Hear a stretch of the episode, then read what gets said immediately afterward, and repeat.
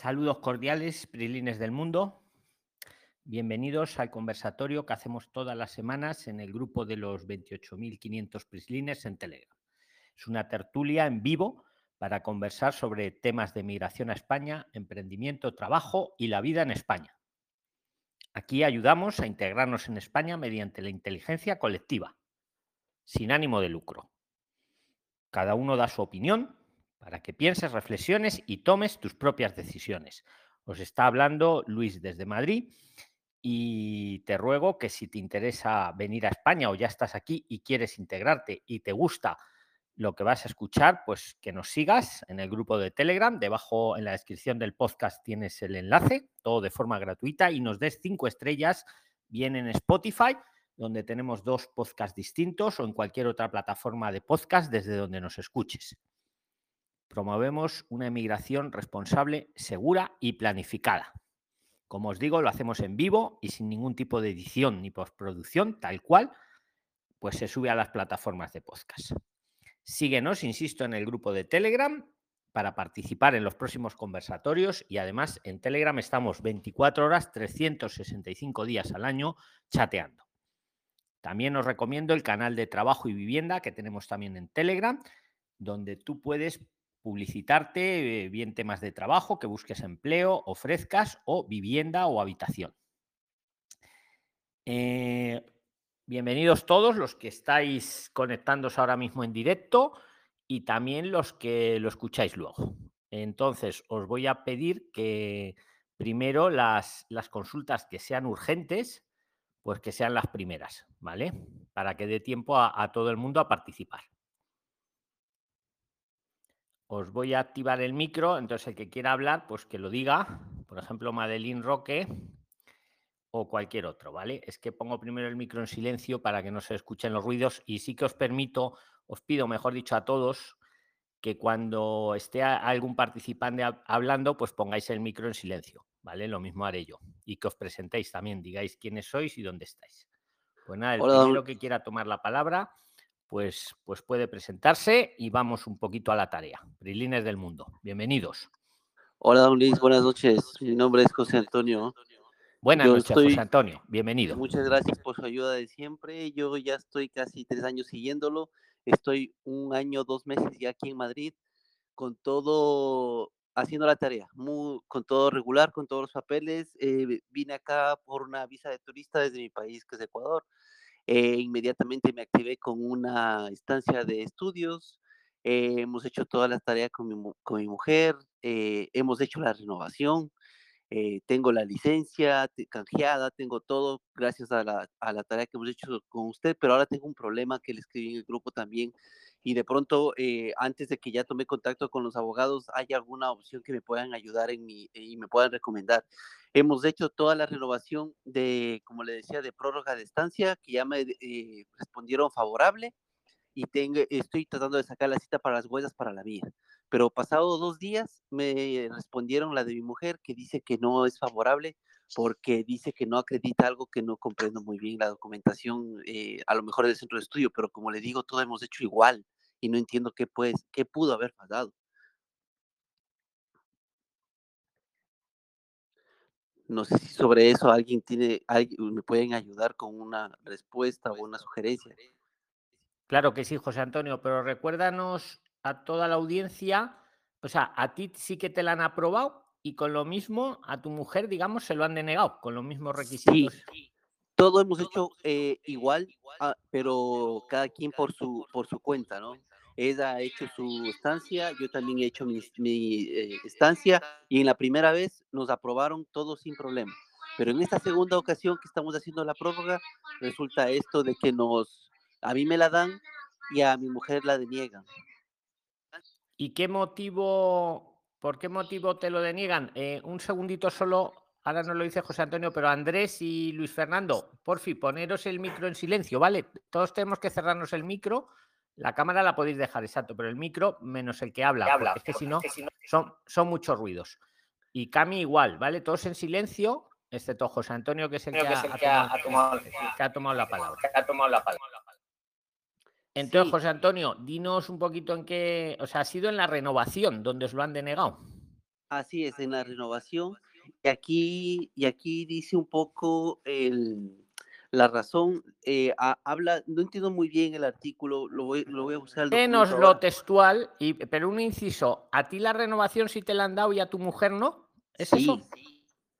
¿Y es el mismo centro de estudios? Eh, bueno, es otro centro, ¿no? Pero en realidad es muy similar y todo, no, al menos que sea Vale, la pues razón, pero- léenoslo, léenoslo lo que tenga chicha, sin dar los datos personales de tu mujer, a ver si podemos averiguar el motivo y cómo, cómo subsanarlo, cómo arreglarlo. Vale.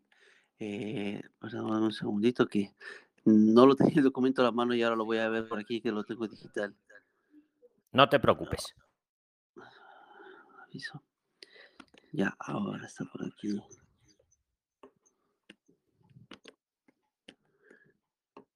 Mientras él lo va buscando, mm, vamos a esperar a que lo busque para que nos lo lea, porque es muy interesante que, que sepáis que el otro día lo decía un fiscal, precisamente en, una reunión que había en Madrid. eh, las palabras del fiscal eran que cuando nos deniegan algo, si no recurrimos, ya hemos perdido. Lo decía así, ¿eh? Entonces, cuando deniegan, lo suyo es recurrir. Saúl, ciérrate el micro, porfi, si puedes, ¿vale? Todos, excepto el que esté hablando, tenemos que tener el micro cerrado. Yo también lo hago, para que no hayan ruidos. Total, que decía el fiscal que si hay una denegación, en lo que sea, ¿eh? En lo que sea, ¿eh? Hay que recurrir. Si no recurrimos, hemos perdido. Y también decía otra cosa, que os la voy a decir aquí, los que estáis. Que la administración española últimamente pues está poniendo a, mucha, a muchos interinos que no están bien formados. Entonces, no penséis que muchas veces porque os denieguen algo, lo tenéis perdido. Porque hemos visto denegaciones que es que no tenían ningún, ningún sentido. Y en el momento que se recurren, pues ya lo ve un superior que está mucho mejor formado y, seguramente de la razón al, al Prisliner que recurra. ¿Vale? A Cami, te vuelvo por tercera vez a activar el micro, pero tú tenlo cerrado, porque solo puede tenerlo abierto el que habla, porque es que si no es un gallinero. José, ¿lo has encontrado? José Antonio. Mientras José Antonio busca el recurso para leerlo, sin dar datos personales, alguien que tenga algo urgente, vamos a dar prioridad primero a lo que sea más urgente o que le hemos citado por algún tema, pues que tome la palabra, Luis. que diga su nombre, para que me entere quién es. Don Luis. No, pero si decís don Luis, yo no sé quién sois. Tenéis que no decir quién nombre. soy. Tenéis que decir vuestro Don nombre. Luis, Paulo. soy Julia, desde Bolivia. A ver, Julia, eres la que primero he entendido. Cuando toméis la, cuando os diga eso, tenéis que decir vuestro nombre y yo, sé quién ha sido, ¿vale?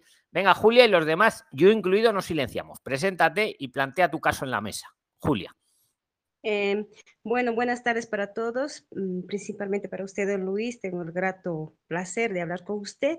Eh, pues dos veces ya he intentado ir a Bolivia, me denegaron el visado de turismo y tengo que hacer, mi pregunta es, ¿tengo que presentar mi recurso de reposición o cómo debo hacer? Esa era mi pregunta. Y también soy estudiante actualmente en la Facultad de Derecho en Bolivia. Tengo ya un año ya hecho. ¿Y qué opción podría tomar, ya que me denegaron el- la visa de turismo?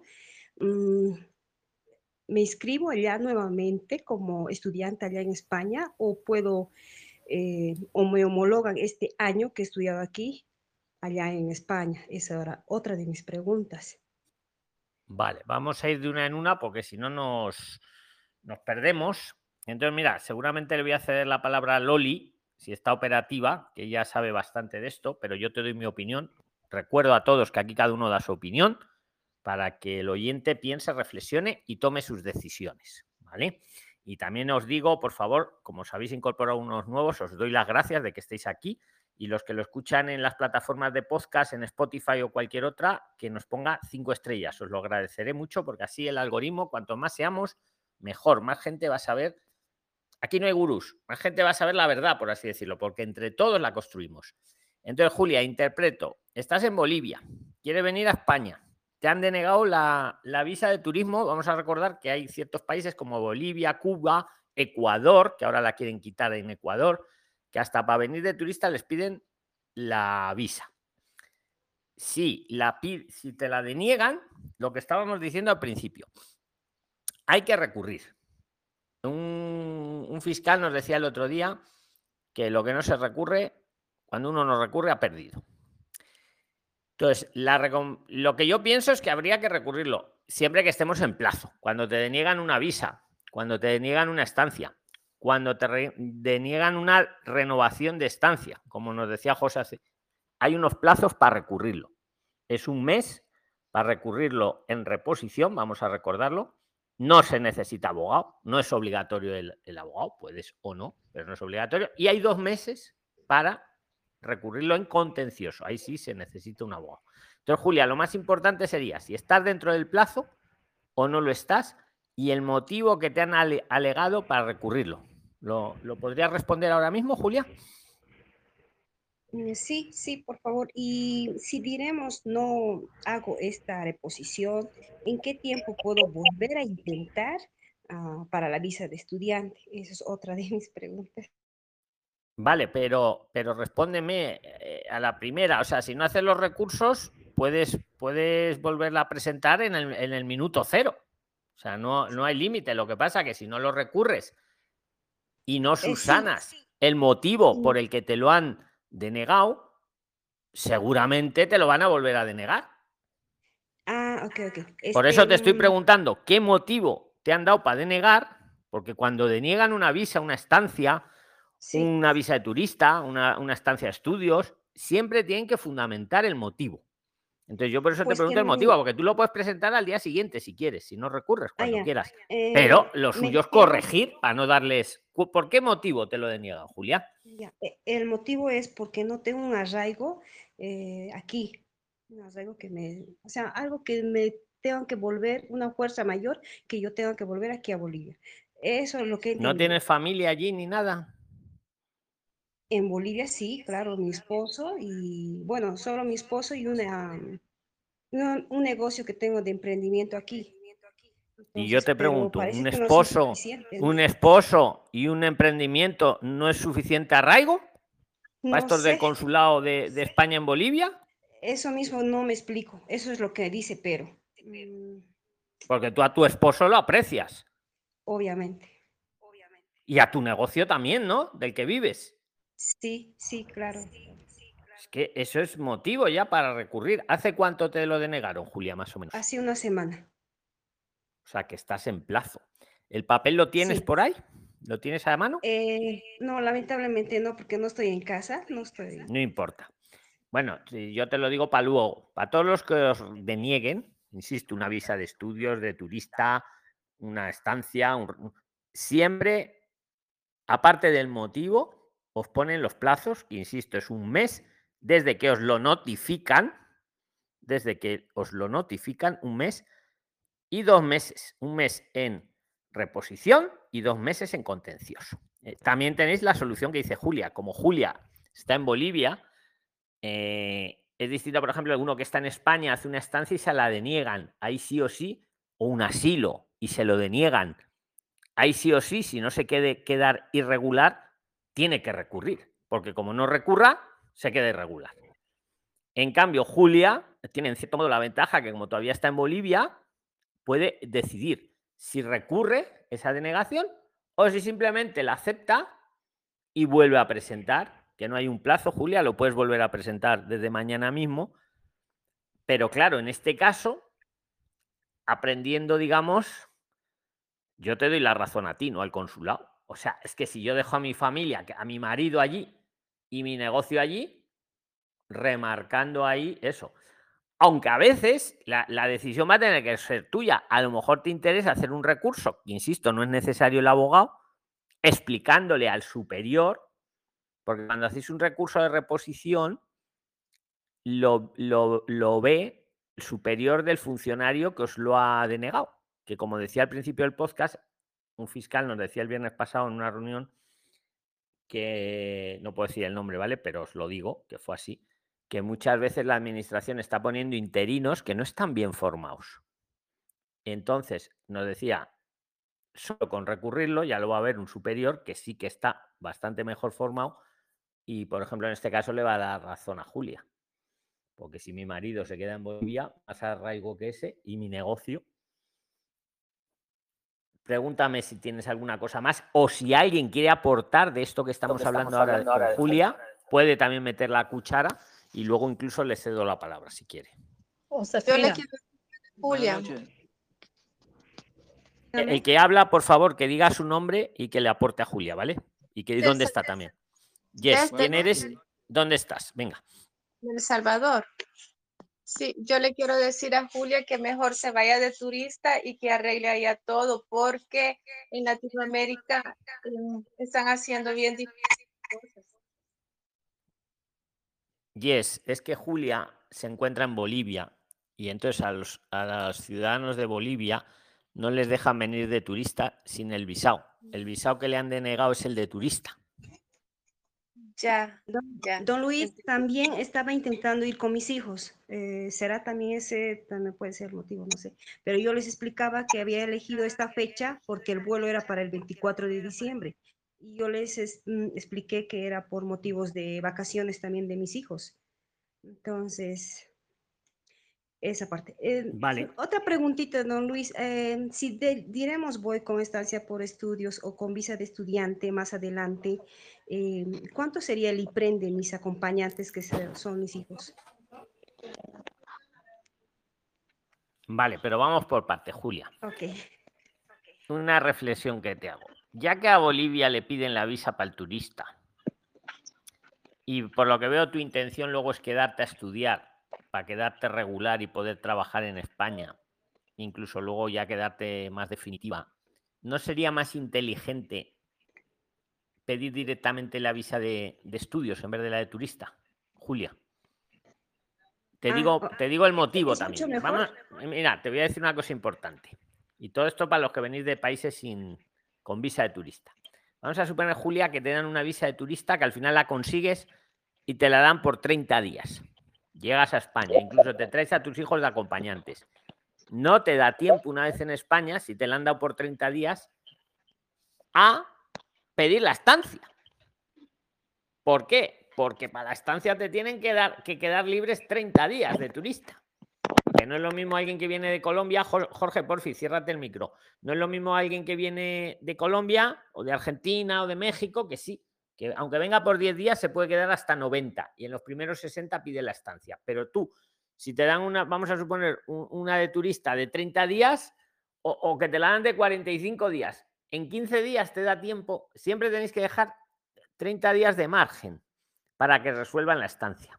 Aunque luego tardan más en resolver la estancia, pero eso ya no es vuestro, vuestra responsabilidad. Entonces yo la reflexión que te hago, Julia, ¿no sería más conveniente que ya pidas directamente la de, la de estudios y traigas a tus hijos como acompañantes y te respondo a la pregunta. El IPREN que te piden para la de estudios son 585 euros por mes para, el, para ti, por ejemplo. Y para los acompañantes, para el primer hijo sería el 75% de esos 585 baja.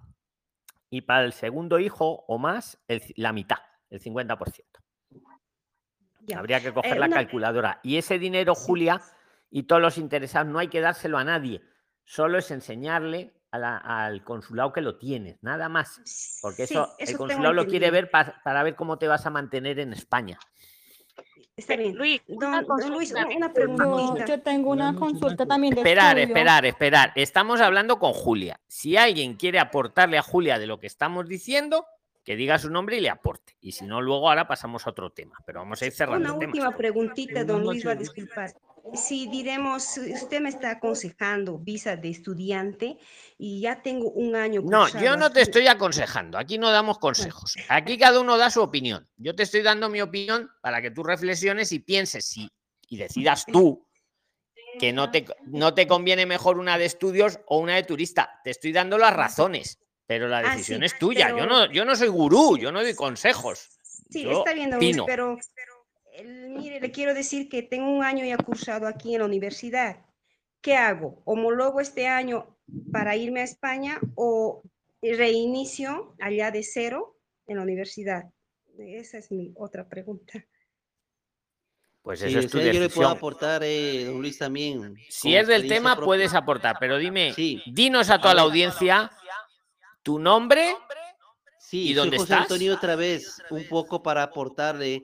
Eh, a ver, nosotros, mm, tanto mi mujer y yo tenemos estudios de tercer nivel universitarios y carreras y tal, pero por más que las carreras sean compatibles, en realidad eh, acá nos toca venir a transformarnos, a reinventarnos, y aquí hay mucha opción de hacer cursos eh, incluso subvencionados, FPs y todo, que hay oportunidad para integrarse en el mercado laboral y de acuerdo a las nuevas reformas, yo creo que por ahí es el camino. Entonces, yo diría que aunque mi trámite de, de homologación esté en camino, más rápido me va a salir cualquier curso de formación para la integración laboral, que es lo que yo les recomiendo. Entonces, vayamos con mente abierta a que tenemos que integrarnos y hacer de lo que sea, porque por más que yo tenga mi ingeniería, yo estoy muy bien trabajando para mantener a mi familia de mozo de almacén y cosas que nos ha tocado hacer para salir adelante. Entonces, Julia, yo te doy ese consejo de que de que vengas predispuesta a todo, porque seguro oportunidades hay, pero hay que ser despabilados, o como dice don Luis, hacer la tarea, que aquí podemos salir adelante. Bueno, es muy buena la reflexión de José Antonio, aunque ahora sigue, Julia. No hay, o sea, a ver, espera, cada caso, cada caso de vosotros, cada caso es un mundo, pero la reflexión es muy interesante. A ver, uno, cuando hablamos de una visa de turista, o sea, perdón, una visa de estudios, una estancia de estudios, puede ser de lo que uno está estudiando, como es el caso de Julia, o también puede ser de otra cosa, como dice José Antonio, que no tenga nada que ver y que le sirva a uno para reinventarse. Las dos formas pueden valer para una visa o estancia de estudios, Julia. Esa la decisión tiene que ser tuyo. Va a depender también mucho de lo que estés estudiando, de la salida laboral que eso pueda tener en España, y, pero vamos, me quedo también con la reflexión de José Antonio, que hay que venir con la mente abierta muchas veces. ¿Tu estudio de qué es, Julia? derecho, de abogada. Vale, pero tú, tú te has visto los vídeos que hemos hecho de la carrera de Derecho, precisamente. Es mira, yo he hecho vídeos de, homologar Derecho y he estado con abogados hablando de esto, con Prisline, Prisline homologación y lo vas a ver. Casi, casi la de derecho es que es de las más complicadas, porque piensa que el derecho de a lo mejor de España no tiene nada que ver con el derecho de Bolivia. No, no es lo mismo con una ingeniería que dos más dos son cuatro en todo el planeta, ¿no? Pero el derecho, las leyes de cada país, total. Que homologar derecho muchas veces son tres, cuatro años en España. Y la carrera de derecho desde cero en España son cuatro años. Es que casi compensa hacerla de nuevo aquí. ¿Por qué curso vas, más o menos, Julia?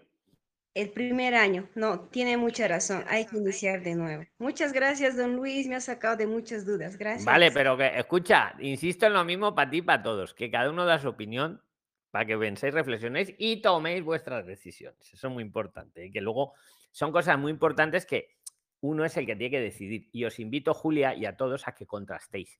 No porque yo lo diga ya, no. Contrastar lo que yo digo, lo que dice otro abogado del TikTok, lo que dice no sé quién, preguntar lo que nos quede claro y ahí es como de verdad aprendemos todos. Yo el primero, todos, Julia, ¿vale? Pero las reflexiones están en la mesa, efectivamente. Muchas gracias ¿eh? por participar. José Antonio, ¿te quedaba algo tuyo en el tintero? ¿Viste ya lo del papel? Sí, ya tengo el documento, don Luis. Eh, lenos, lenos los motivos, sin dar dato personal, ¿por qué motivo te deniegan a tu mujer la estancia para los nuevos que se han incorporado? Le han denegado la estancia, a él no, a su mujer sí.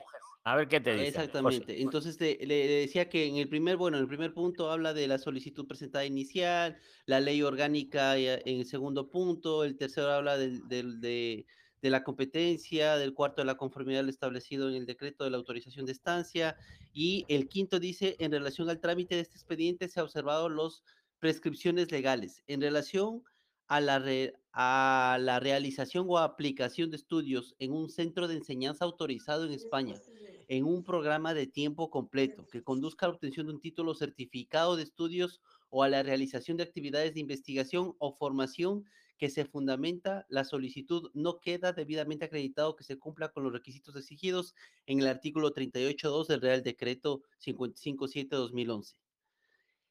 Dice, visto los preceptos legados citados y demás general, al, eh, general aplicación, la delegada del gobierno acuerda denegar la solicitud de prórroga de estancia por estudios. Eso es lo que, lo que dice y luego habla del tema de que se tiene un mes para recurrir y dos meses también. Entonces, eh, me da, la, me da la impresión de que es el centro de estudios, pero como le digo, hemos hecho igual con mi mujer, eh, validando todo como hemos hecho siempre, siguiendo los consejos y los centros que cumplan con los requisitos y tal.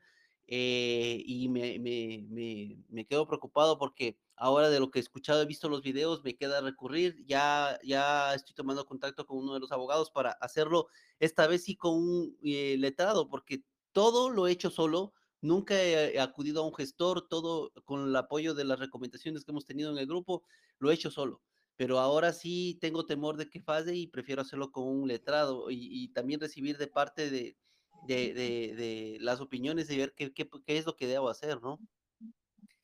Yo, por lo que acabas de leer, me da que el que la, o sea, que es por el centro de estudios. Mm, ¿Sabes cómo se llama el centro? Eh, a ver, no lo tengo en este momento. Es el mismo centro en el, no, es otro, se llama Campus Training el, el centro. Es que ese, ese es presencial 100%. Eh, a ver, los documentos y todo nos respalda de que es presencial. Aunque Pero en, la, en la realidad es presencial. Eh, no, no. Pues ya está. Es que José, mira. Oh, bueno, otro dato, otro dato que te doy. ¿Lo habéis buscado el campus training este ¿Lo habéis buscado en el buscador de centros avalados, en el buscador oficial este que os ponemos aquí en el grupo de Telegram? A ver si está eh, autorizado.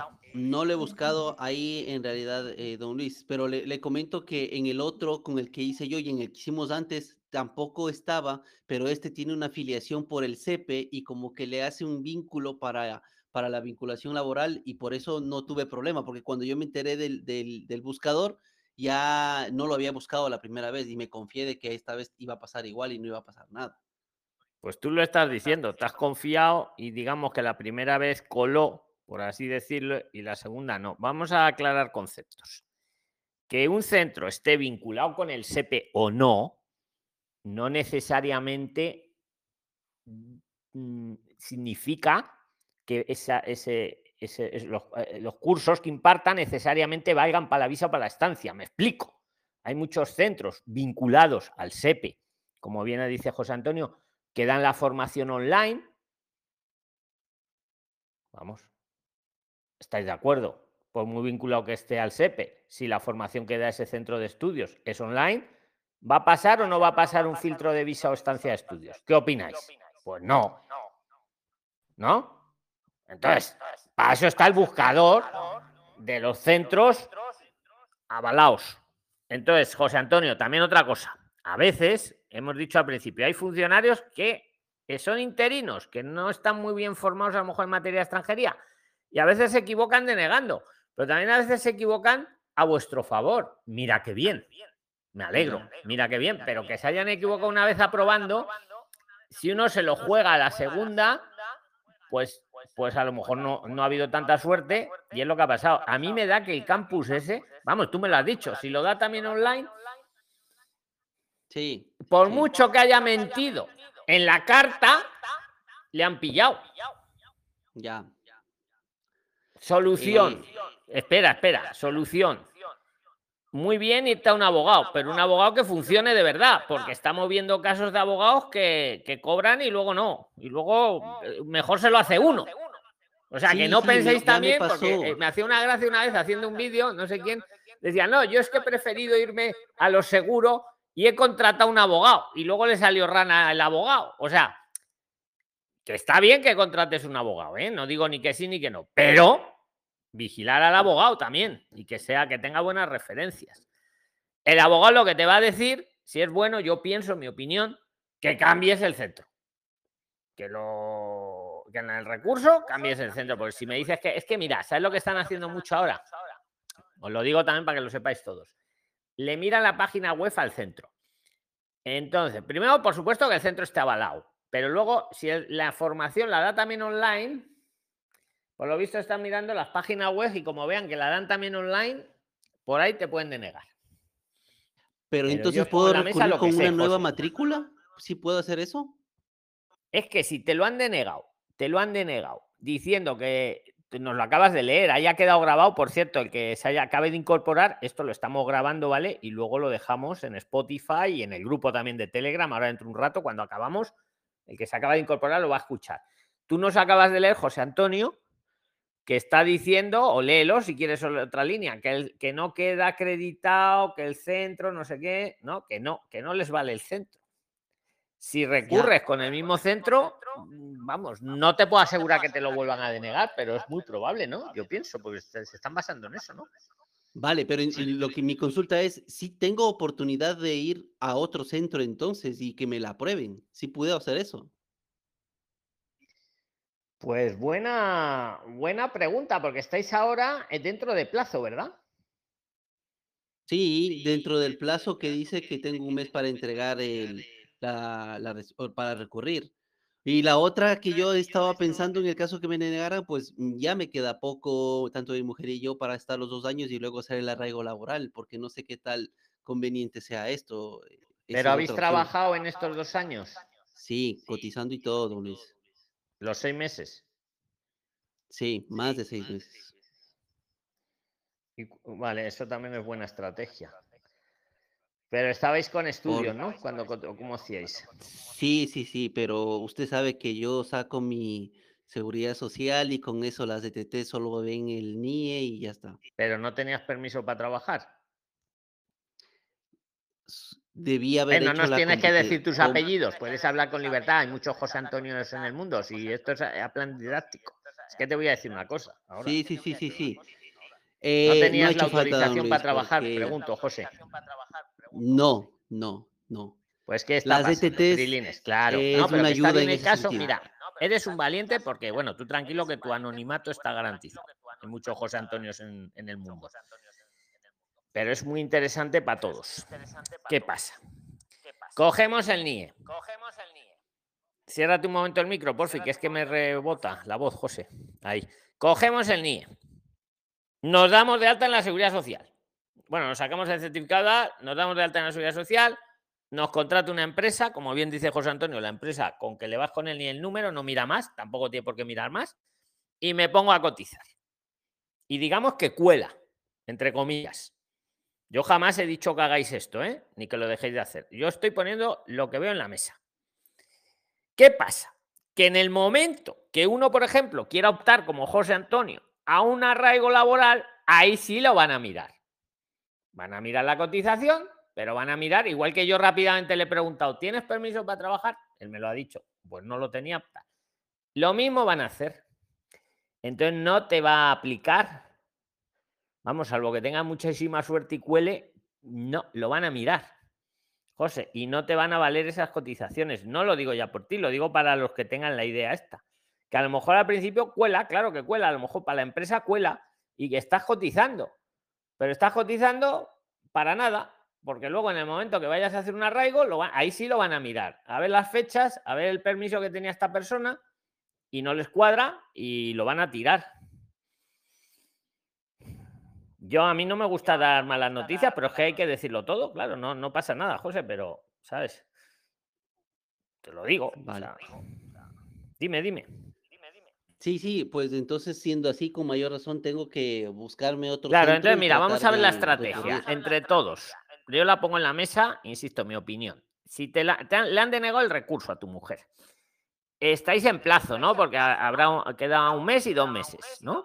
Sí, así es. Luego también eh, era como era una renovación, sabéis que para renovar lo podéis renovar los estudios desde 60 días antes de que, de que se acabe la estancia o, la visa hasta 90 después. O sea, hay mucho tiempo. ¿Vale? Lo repito. Desde 60 días antes que me va a vencer la estancia o la visa de estudios, ya puedo ir renovándola para el siguiente año, hasta 90 después. Entonces, plazo tenemos. Ahora, la pregunta de José Antonio es muy buena. Si yo ahora lo recurro, ¿me valdría recurrir cambiando el centro? ¿O me olvido de esa, como estoy en plazo, me olvido y presento una nueva renovación con un nuevo centro, que yo creo que sería lo correcto.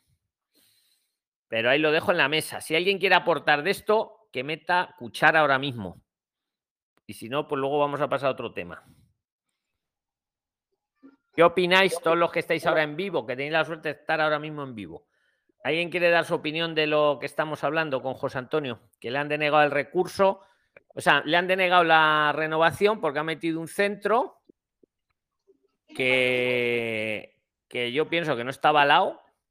Sí. No lo he comprobado, pero pienso que no está avalado, pero es que encima lo da online, aunque el centro había puesto en la carta que lo daba presencial.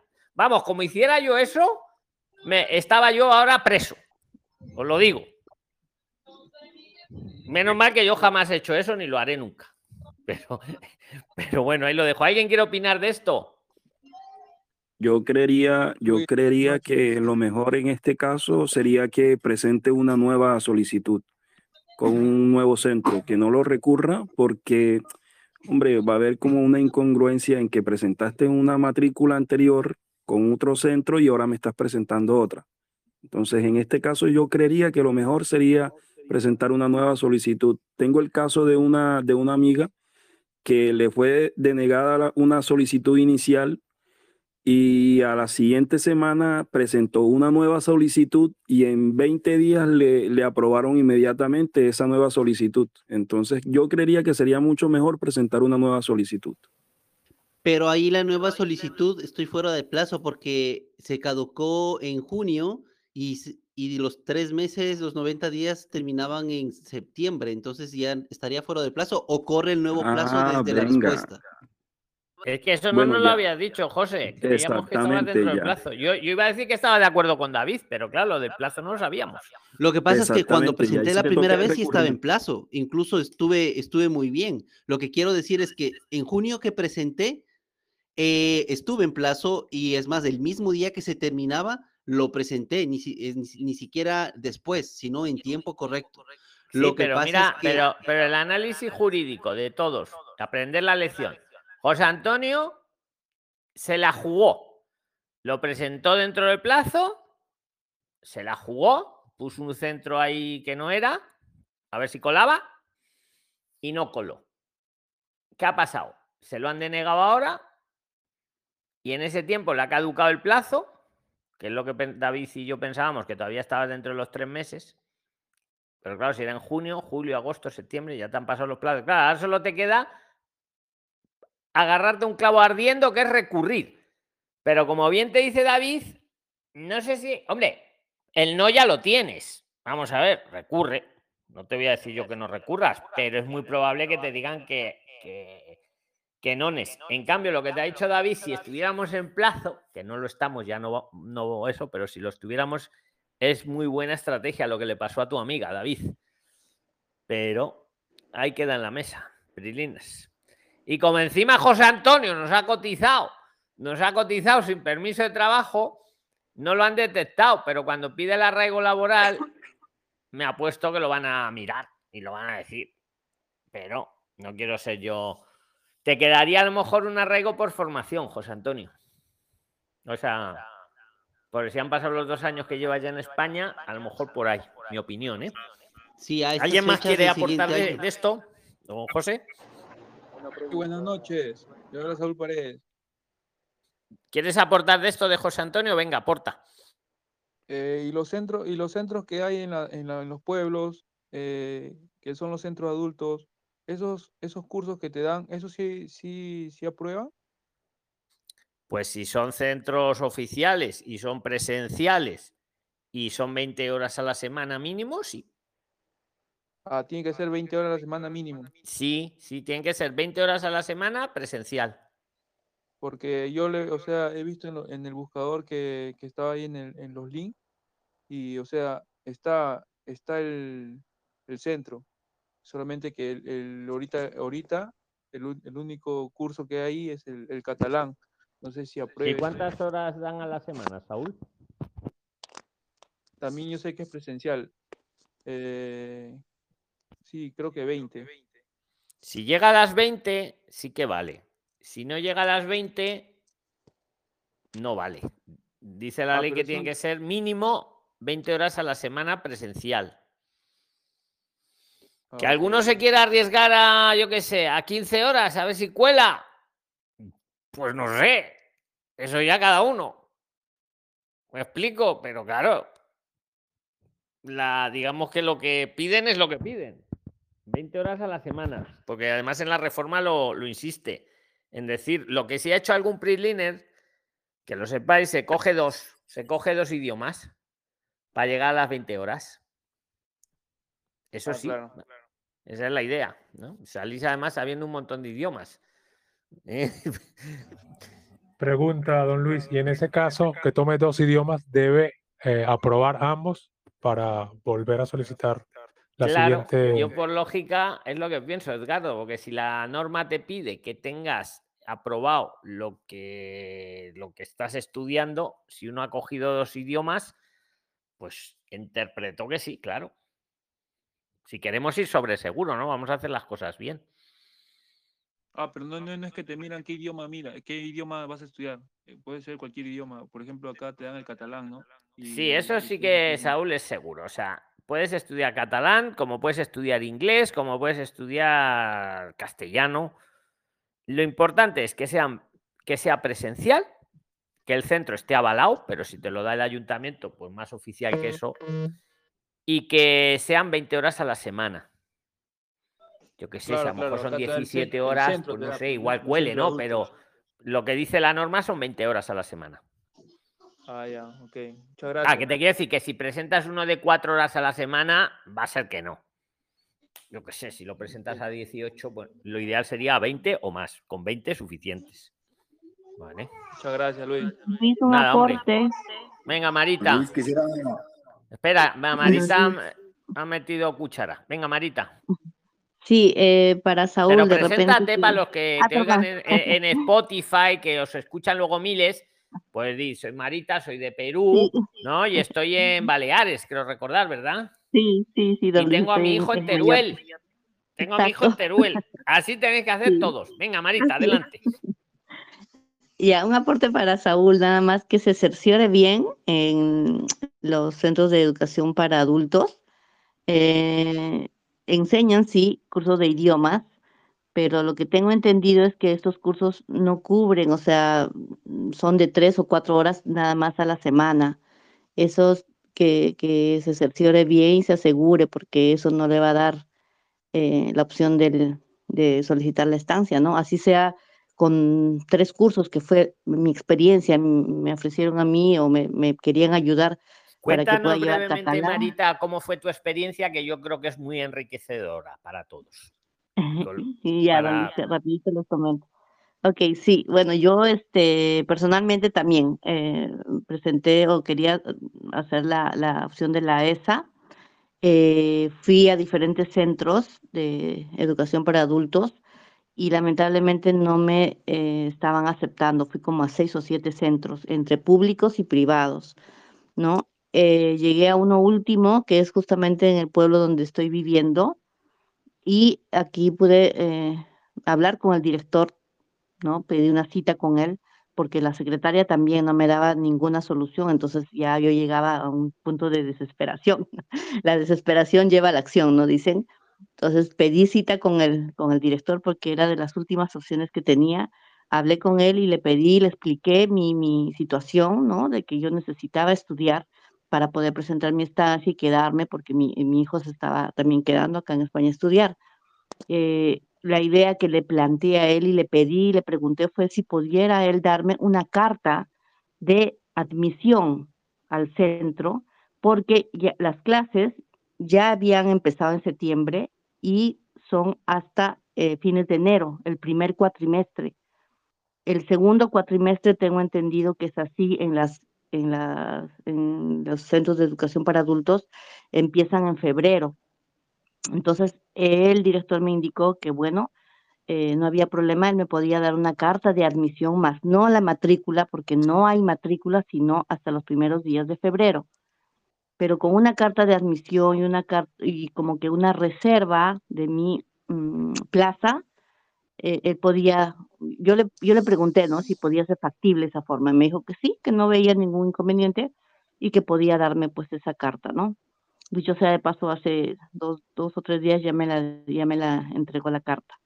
Entonces, este, es una opción que quizás también algunos puedan tomar, ¿no? Ir a, a un CEP, a un CEPA y hablar con el director, hablar con las personas encargadas y plantearles quizá la posibilidad de esta opción, ¿no?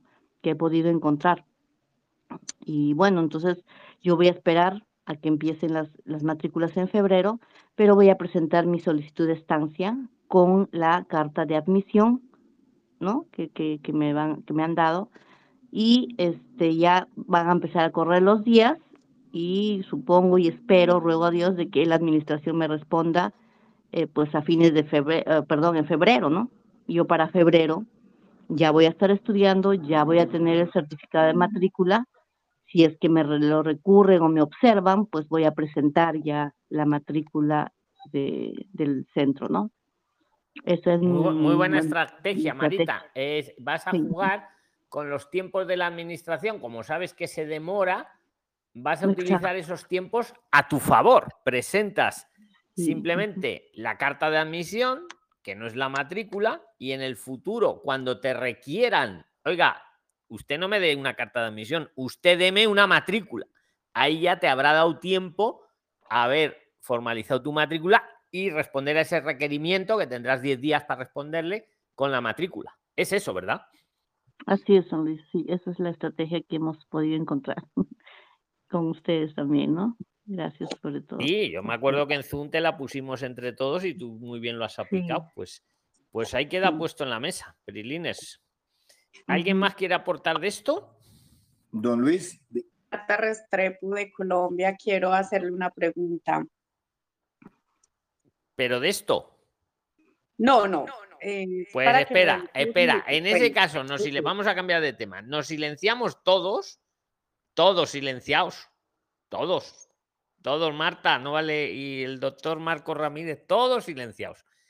Y ahora el primero que diga su nombre claro tiene la palabra del tema que quiere. Freddy. Sí. Freddy. Presente, Freddy. He oído otros ruidos, pero no se entendía el nombre. Luego le dais Sí, Freddy. Venga, preséntate. Freddy. Freddy, Bucaramanga, Colombia.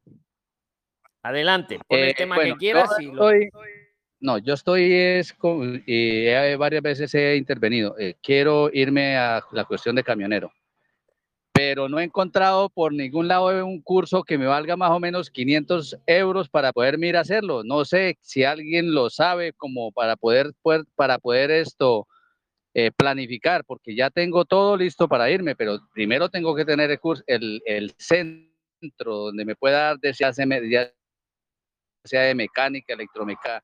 Es que me aparecen todos los que me han aparecido, inclusive me han llamado, son de grado medio y grado superior de más o menos 2.500 horas o más y valen entre 2.000 y 3.000 y 5.000 euros. Entonces, no, hasta allá tampoco, lo uno no está el presupuesto y lo otro, pues para lo que yo lo quiero, que es para buscar luego el TIET, no, no me, no me, no, no, no he podido. Entonces estoy ahí atrancado en esa situación, entonces quería colocar nuevamente en la mesa si alguien me podía colaborar. Bueno, pues ahora antes de que alguien ir pensando qué le decís a Freddy, pero yo te voy a poner una estrategia como la que en su día le dimos a Marita. Yo te pongo una estrategia. Tú lo que tú bien has dicho es que buscas el tío. Muy bien, para luego hacer el cap, ¿verdad? Y luego ya sí. ¿Por qué no? En vez de buscar un curso que haces muy bien, esto de mecánica te puede venir genial para la profesión, pero son carísimos. ¿Por qué no me buscas el TIE con otra cosa que también te guste? Porque hay que aprobarlo. Lo que sea que estudiéis, sea superior, sea inferior o sea mediano, de verdad, lo más importante es que lo superéis para el año siguiente modificar a una residencia y trabajo ya que vais a poder. Ya ni siquiera, ya si queréis no tenéis que estudiar más. ¿Me explico? Pero aprobándolo primero o incluso para renovar el que quiera seguir estudiando. Entonces, mi estrategia, la que te planteo, vamos, Freddy, tu decisión, búscate algo económico que te guste, que vayas a probar y que no necesariamente tiene que estar relacionado con el mundo del camión, si no encuentras ahí económico. No sé, ¿qué opináis? que quiera meter cuchara, que la meta y luego si quiere tiene la palabra. El tema, ¿eh? Del tema, porfi. Y o Freddy mismo. Sí, sí, sí. Tú Bueno, buscas el pues- TIE, ¿no, Fre- Freddy? Sí, yo ese es el objetivo, buscar el TIE. Ese es el objetivo. O Eh, sea, la por eso mecánica del camión, vale, muy bien, pero lo, lo importante es el TIE para ti. Pues búscate Sí. otra cosa, a lo mejor, económica, de máximo 500 euros, que tenga más de seis meses para poder trabajar también, mientras, en lo que quieras, en lo que quieras, que Sí. puedas, pero... Y, y- y ahí tienes el TIE. Pues la otra que también. había pensado era la cuestión, porque bueno, yo acá eh, soy también eh, del campo, entonces siempre había pensado en hacer como algo así como de invernaderos, como, pero es, lo mismo, todo me Perfecto, algo que te eh, guste, que esté dentro de tu presupuesto, que sea presencial, que sea presencial, que tenga las 20 horas, que sea de más de seis meses, si quieres trabajar mientras lo estás estudiando, si quieres trabajar en otra cosa, mientras, y, y para adelante, y ahí tienes tu TIE. Y, y haciendo las estrategias, y así estamos aprendiendo todos de todos los casos. No sé, yo, yo lo que yo haría, ¿no? Pero ya te digo, siempre remarco que cada uno da su opinión. Y si alguien quiere dar la Perfecto, suya de esto que comenta Freddy, pues nada, pasamos a otro tema, Prilines. Si queréis, volvemos a cerrar el micro y el primero que diga su nombre. Don venga. Luis, buenas tardes. Claudia Sánchez de Colombia. William, Hola Luis, te voy a llamar. Ya- Mismo tema que estaban hablando, quería hacer una pregunta. pero ahí pone Julián Álvarez y eres chica. Sí, sí, sí. Estamos los dos aquí, soy el esposo. Ah, Es que es mi pues venga, esposo, somos los dos. aporta. ¿Y cómo te llamas tú? Claudia. Señorita. Venga, adelante. Bueno, don Luis eh, y Prislines, buenas, buenas noches. Em, bueno, el tema con nosotros es que queremos precisamente eh, hacer, estamos en Colombia, queremos pues hacer el proceso mm, con estudios también, pero no hemos encontrado un curso que sea, o sea, estamos abiertos igual a varias áreas, lo que ustedes estaban diciendo ahorita, pero no hemos encontrado eh, los cursos estos de los que habla tanta gente que dice que duran siete meses, ocho meses, en nueve meses, que cumpla con las características, que sean presenciales, que estén en centros autorizados y que den las posibilidades de poder tener el permiso de trabajo de una vez. Eh, no- estamos, como les digo, abiertos a varias, a varias áreas. eh, algo, estamos buscando algo en cocina, puede ser, en audiovisual, eh, también en, en, eh, cosas de ventas, en marketing, bueno, varias cosas que te- estamos abiertos como a varias opciones, pero no hemos podido encontrar esos cursos. Lo que encontramos siempre son las FPs que duran dos años. Luis, yo tengo un aporte para Claudia, soy Pamela. Apórtala.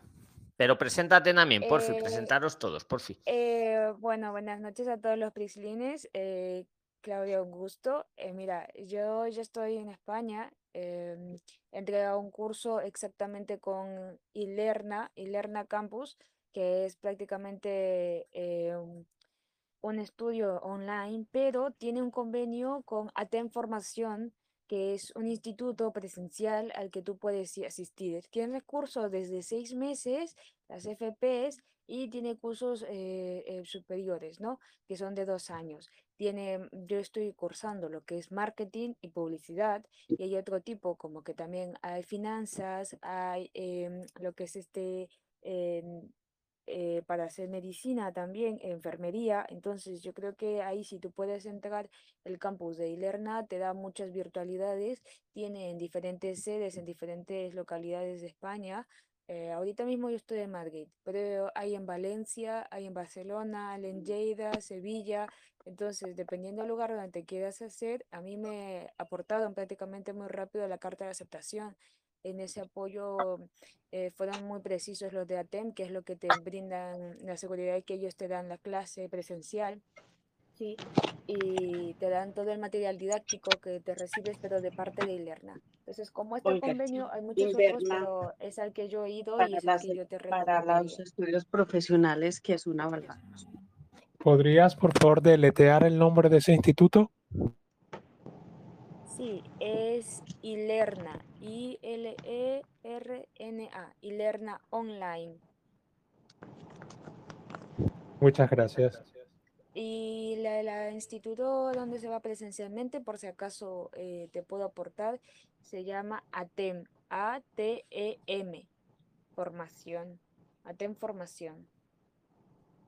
Eh, Excelente, después muchas de gracias. eso, también lo que voy a poder apoyarte es que puedo poner el número de contacto directo con la persona que me hizo, o sea, de ATEM, y lo puedo subir para que tú puedas contactar con ella y te pueda dar de repente los estos, porque se empieza a traer nuevamente, si no me equivoco, en febrero eh, se abre otro curso.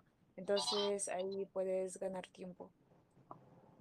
Ay, muchas gracias, Pamela. Sí, aquí estamos entonces tomando nota de los, de los dos nombres y sí, claro, sí, por favor, nos puedes regalar el contacto para ponernos. Bueno, antes de regalar el en contacto. contacto, tenéis que mirar si está, si cumple los requisitos, ¿vale? Y si no, hacer la tarea o si no, se lo preguntáis luego a ella bajo vuestra responsabilidad. Prilines. Claro, sí, sí está avalado. Claro, exactamente. Y yo os aconsejo que cada uno luego individualmente en el buscador oficial vi- vigile si está avalado. Que luego aparecen las innombrables porque alguien dijo que era muy buena, fueron 50 detrás y luego resultó que no estaba avalado, pero ya esos 50 se han quemado. Me explico, me parece un buen aporte, ahí queda dicho en la mesa, ahí queda grabado, ahí queda todo, pero consejo para cada uno de vosotros individual. Verificarlo vosotros. ¿Vale? Que puede que sí, que seguro que sí, no lo sé, pero verificarlo en el buscador oficial. Que además ahí entran y salen, a- salen, entran y salen academias, ¿vale? Y muchas veces hay un mundillo aquí con esto de las academias que se nos meten aquí, sí, sí, yo soy muy, sí, sí, y luego es que no, ¿vale? No lo digo yo de la persona que está hablando, lo digo en general, ¿vale? Entonces ahí queda dicho, pues perfecto. Ahí tenéis para hacer la tarea, una nueva línea de Muchas gracias. Gracias, Muchas don gracias. Luis. Un saludo. Venga, ¿quién más te toma la palabra? Que diga su nombre. No, no, espera, espera, espera, espera, espera, espera. No, no, no, espera. Cerrad los micros, cerrad los micros. Todos los micros cerrados. Pablo, también el tuyo, por fin. todos, todos los micros cerrados porque tiene que haber igualdad. Como aquí no hay para levantar la mano, pues tenemos que hacerlo así. Ahora, el primero que diga su nombre claramente, ese. Jorge Romero Ah, desde Ana. Colombia. Colombia. Josefina. Amables. Para terminar. Colombia. Es algo corto. Listo, A ver, entonces, todos silenciados, yo incluido, Gracias. excepto Jorge Romero. Se presenta Jorge y venga. Hola a todos desde Colombia, desde Bogotá. Un gusto, Jorge Romero. Gracias, Luis, por tu espacio. Mi pregunta yo creo que nos va a beneficiar a todos. Quiero saber cómo es el tema de homologación. Yo tengo mi pase de conducción acá en Colombia. ¿Cómo se homologa allá en España? ¿Cuánto tiempo puede conducir con el de Colombia? ¿O llego y de una vez homologo al de España? ¿Cómo es ese proceso de, conducir allá?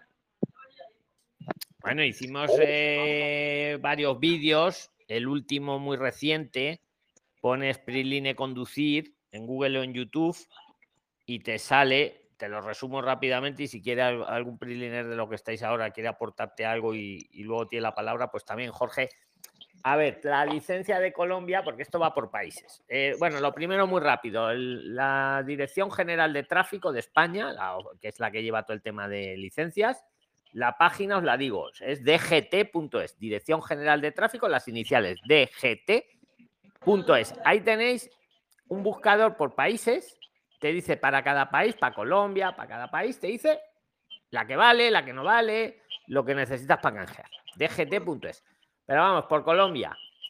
eh, la licencia Colombia te vale para seis meses. Directamente mientras esté regular. O sea, por ejemplo, si vienes de turista 90 días, te vale 90 días. Si haces una prórroga de turista o haces una estancia, lo puedes, la puedes usar directamente hasta seis meses.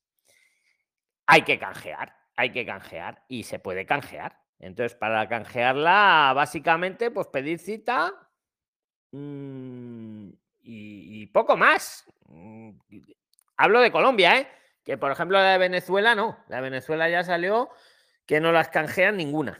Ninguna. ¿Alguien le quiere aportar a Jorge de tema? Pero mírate el vídeo, pon Prisline, Prisline conducir, ahí que te, ahí te lo explicamos bien, ¿vale? Así más largo y bien, pero las cuatro pinceladas son estas. ¿Alguien le quiere decir a Jorge algo de esto? Y luego tiene la palabra, si quiere también. Sí, Jorge, yo, yo hice el, yo hice el canje de licencia también de ¿Alguien le Colombia. quiere aportar a Jorge de tema? Pero mírate el vídeo, pon Priline. Hola. Continúa, David, que es que tengo una guerra con, con esta chica. Ok, vale. Ya, eh, Yo, continúa. yo hice, yo hice el cambio de la licencia de, de Colombia también. Eh, pues básicamente lo que te decía Luis, eh, pedir la cita. En la cita, al momento de solicitar la cita a través de la página, te van a pedir toda la información, todos los datos. Y se debe esperar al, mo- al momento de la cita, se tiene que verificar que ya Colombia haya aceptado el, el canje.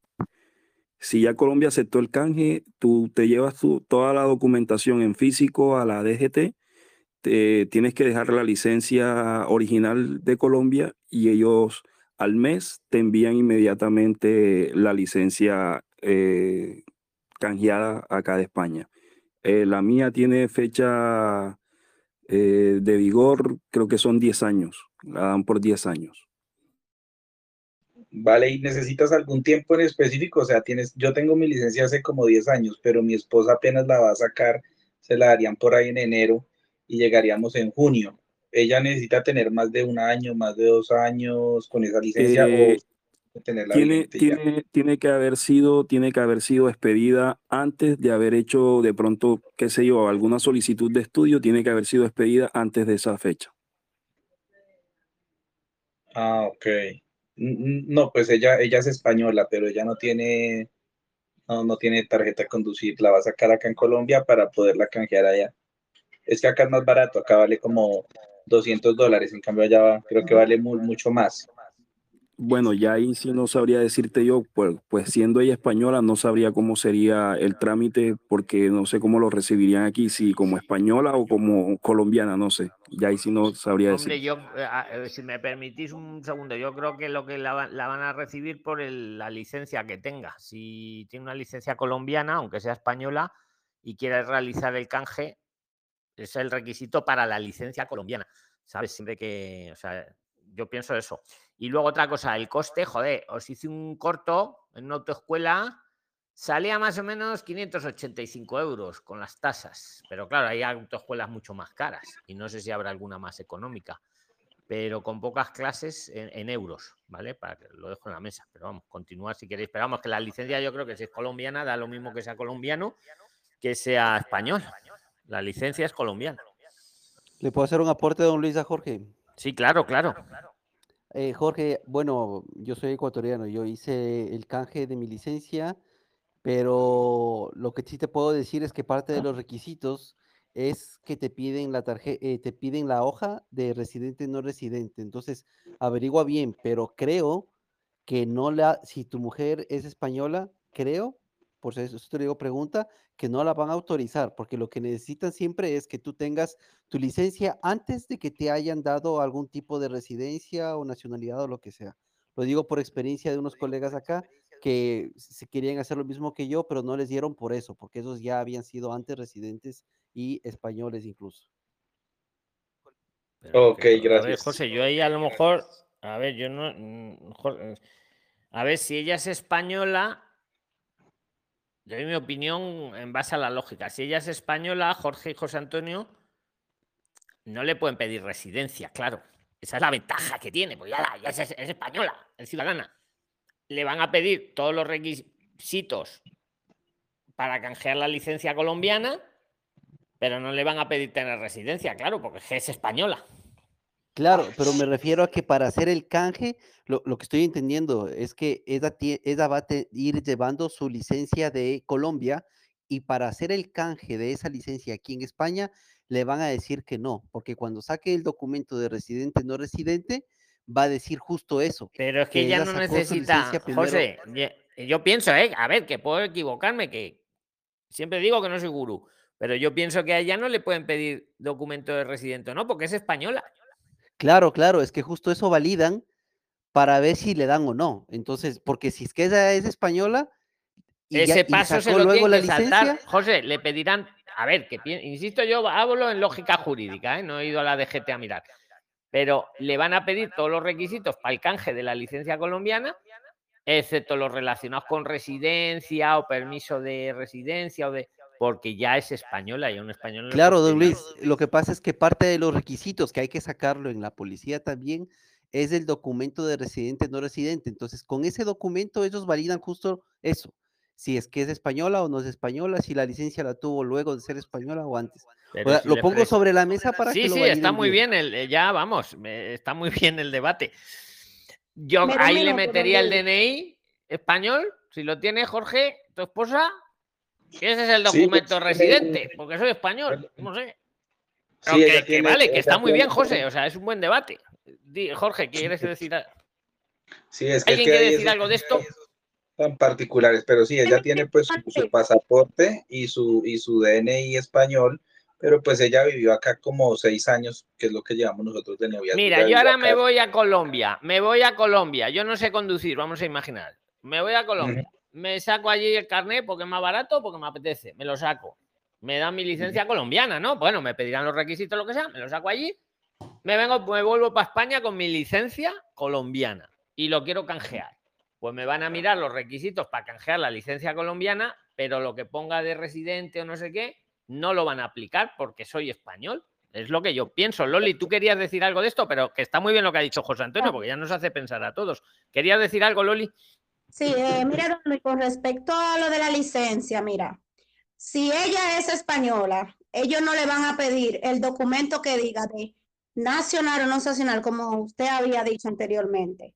¿Por qué yo le digo esto? Porque yo tengo un amigo que es español español y él sacó su licencia de conducir en República Dominicana y cuando fue a España nuevamente, él simplemente aplicó para el canje y a él simplemente le pidieron el documento que avale de que él tenía una licencia de conducir, o sea, la licencia no tuvo que aplicar para más nada porque uno de los requisitos importantes que más se necesitaba es que la persona estuviera legal en España y como el español, él no, él se necesitó eh, dar eso a conocer, porque primeramente él salió de España, mayor de edad, no tenía licencia española, pero fue a República Dominicana, eh, fue legal en República Dominicana porque se casó con una dominicana, o sea, era dominicano también, y cuando volvió a España con su familia, él simplemente cambió la licencia por una española. ¿Y cuál era el requisito fundamental? Es que esa persona tuviera legal en España y lo que más lo hacía legal es que él es un ciudadano español. Y él no tuvo que acreditar más nada, simplemente dio su licencia, los otros requisitos normal, pero ese que usted dice que él tenía que aportar no es necesario porque él es español, o sea, ella es española. Todavía si hubiese salido de España a la edad de 10 años de edad, ella es española. Todo documento que ella necesite sacar, que dentro de lo principal sea estar legal en territorio español, ella no lo tiene que aportar porque automáticamente ella aporte su DNI, ya ella, ella no necesita aportar más nada. Yo se lo digo porque yo lo viví y esa persona ahora está en España y no necesito aportar nada de eso a pesar de que la licencia de República Dominicana en España la, la cambian, porque eso es un acuerdo que hay entre República Dominicana y España. Usted entra con la licencia dominicana y se la cambian. No sé por qué, pero bueno, así ha sido. Todas las amistades mías que han subido a España a legal y han estudiado y han hecho todo, no le han pedido más nada, solamente estar legal. Y si está legal, se le cambia. Si es nacional español, aunque haya durado 15 mil años fuera de España, simplemente se la convalidan. Ah, bueno, usted tiene su licencia, venga, démelo y ya, no necesita y te nada. piden y te piden un tiempo, o sea, por ejemplo, si, si la saco ahorita en diciembre eh, y la voy a canjear ya en febrero, el tiempo- no, lleva apenas tiempo- dos meses. No, el tiempo de ley que necesita todo el mundo, porque tú vas hoy, no te van a venir a dar la licencia mañana, porque ellos tienen que ver también y verificar que en el sistema del gobierno donde usted sacó la licencia sea una licencia otorgada legalmente bajo los requisitos para darle a cada persona una licencia. O sea, que esté legal, porque acuérdate que hay en muchos países por ahí que dan la licencia mafiada. Simplemente Sí, no, no, si no te digo, por ejemplo, legal, digamos todo legal, tú la sacas, acá tienes que hacer 20 horas de curso, hacer las clases y demás, a- hacer la práctica, bueno, te demoras como mes y medio haciendo todo el curso, la sacas, te la dan ahorita en enero ya nuevecita, recién salida, pero pues tú no tienes cinco años Yo, yo de pienso, perdonad que, pe- que meta cuchara No, Jorge y Loli, yo pienso que antigüedad de la licencia no piden. Siempre que No, esté sacada, como te han dicho que antes de haber hecho la visa o la estancia, yo pienso que si está sacada, Sí, está es que- sacada. Sí, sí Ah, hay vale. licencia, porque- Oh, Dios mío. Mira, si es una licencia que usted tiene más de tres años con ella, o sea, que usted es una persona que ya tiene años con su licencia, ahora, si usted la última vez que hizo una renovación, aunque tenga, no sé si me, me, me puedo especificar, por ejemplo, yo tengo cinco años con mi licencia, pero recuérdese que las licencias cada X Vence. tiempo las renuevan. Pero Loli, él lo que dice, lo que dice Jorge es si su esposa se saca la licencia, vamos a ver que se la dan hoy. Y ya aprueba y ya le dan la licencia de Colombia. Y luego mañana se va el vis- eh, se pide la visa o la estancia. Yo creo que sí que se la canjean, porque ha sacado. Es que se está viendo, Luis, porque es que ella es española. Ella no necesita hacer ningún tipo de curso. Ah, es no verdad, se me había española. olvidado, es verdad que no es espa- Yo creo que sí, Jorge. O sea, es que aunque Es se, aunque la haya sacado un día antes, claro, yo creo que sí. ¿Alguien más quiere aportar de esto o pasamos el a otro tema- tema? El tema, hay la última cosita. Oye, no reveléis, no reveléis, no reveléis. Tenemos que ir de uno en uno que si no se oye nada. Que por cierto, tengo una guerra con la de la con Nagalis, que cada vez que te doy el micro, lo activas. Tenemos que tener todos el micro silenciado. Yo incluido, ahí- porque es que si no es un gallinero. A ver, Jorge. Ahí el te- tema, la última, ya para otro tema que pasen los compañeros compartan. El tema es, pues, si, si, si se la valen, súper chévere porque la hace acá y la canjea allá. El- pero si no se la valieran, pues mejor que la haga allá y no gastamos plata acá y plata allá. Entonces, ese Hombre, es lo que tienes sí. que sumar es la plata del canje, que no me, no me la sé de memoria, pero yo creo que anda por 80 euros el canjear la licencia, la tasa y. Sí, no, sale más barato porque acá el curso de, de moto y carro está como en 250 euros, salen las dos licencias. Pues yo, yo creo que aquí mínimo 500 euros. las dos, permíteme moto y carro. ¿Alguien lo sabe eso? Pues yo ahora, antiguamente sí, anti- antiguamente si sacabas de carro te incluía moto, pero luego lo han cambiado eso. Ahora Eh, creo que van sí, separadas. vine- ¿Lo sabéis alguno de vosotros? Sí, yo vine con licencia de, de coche, de auto y me habilitaron para moto también. Luis, Buen dato, David. ¿De qué, ¿De qué país? ¿De qué? ¿Tu licencia de dónde era? De Colombia, colombiano. Es que depende de cada país, ¿eh? Tenerlo en cuenta. Muy importante. Sí, Y, eh, y David, ¿tú solo Jorge. tenías carro? ¿Tenías B2, licencia B2 o tenías licencia A2 de moto también? No, no, no. La, la, bueno, obviamente yo también tenía de moto, pero yo solamente presenté la de la de auto y en el carnet de, de conducir me habilitaron eh, A y B, creo que le llaman acá, si no estoy mal, creo que es A y Sí, B. acá, y la acá para que todos sepan, acá de carro es B y de moto es A, pero es una misma licencia y en la misma licencia trae las sí, dos sí. letras. Licencia Sí. A2, que es de moto, y licencia B2, que es de carro. Entonces, Sí, si acá- tenías las acá dos, igual. me imagino que por eso te dieron las dos, pero si tenías No, solo no, carro, pero yo, no, yo el, el trámite lo hice solamente con la licencia de, de carro, solamente, no, no presenté la licencia de moto, yo solamente presenté la de carro y el carnet me salió con, con, con A y B. Y David, si te dieron para todas las motos.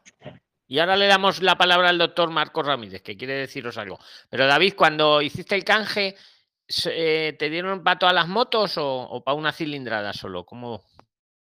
Eh, bueno, dice A y B y yo estuve revisando y son todas las cilindradas, no, no tiene eh, límite. Vale, que yo no lo sé, yo- por eso lo pregunto, vamos. Sí. para- Y bueno, Jorge, para que lo tengas en cuenta, igual tu esposa acá eh, y tú, pues, tendrían que hacerse un examen técnico.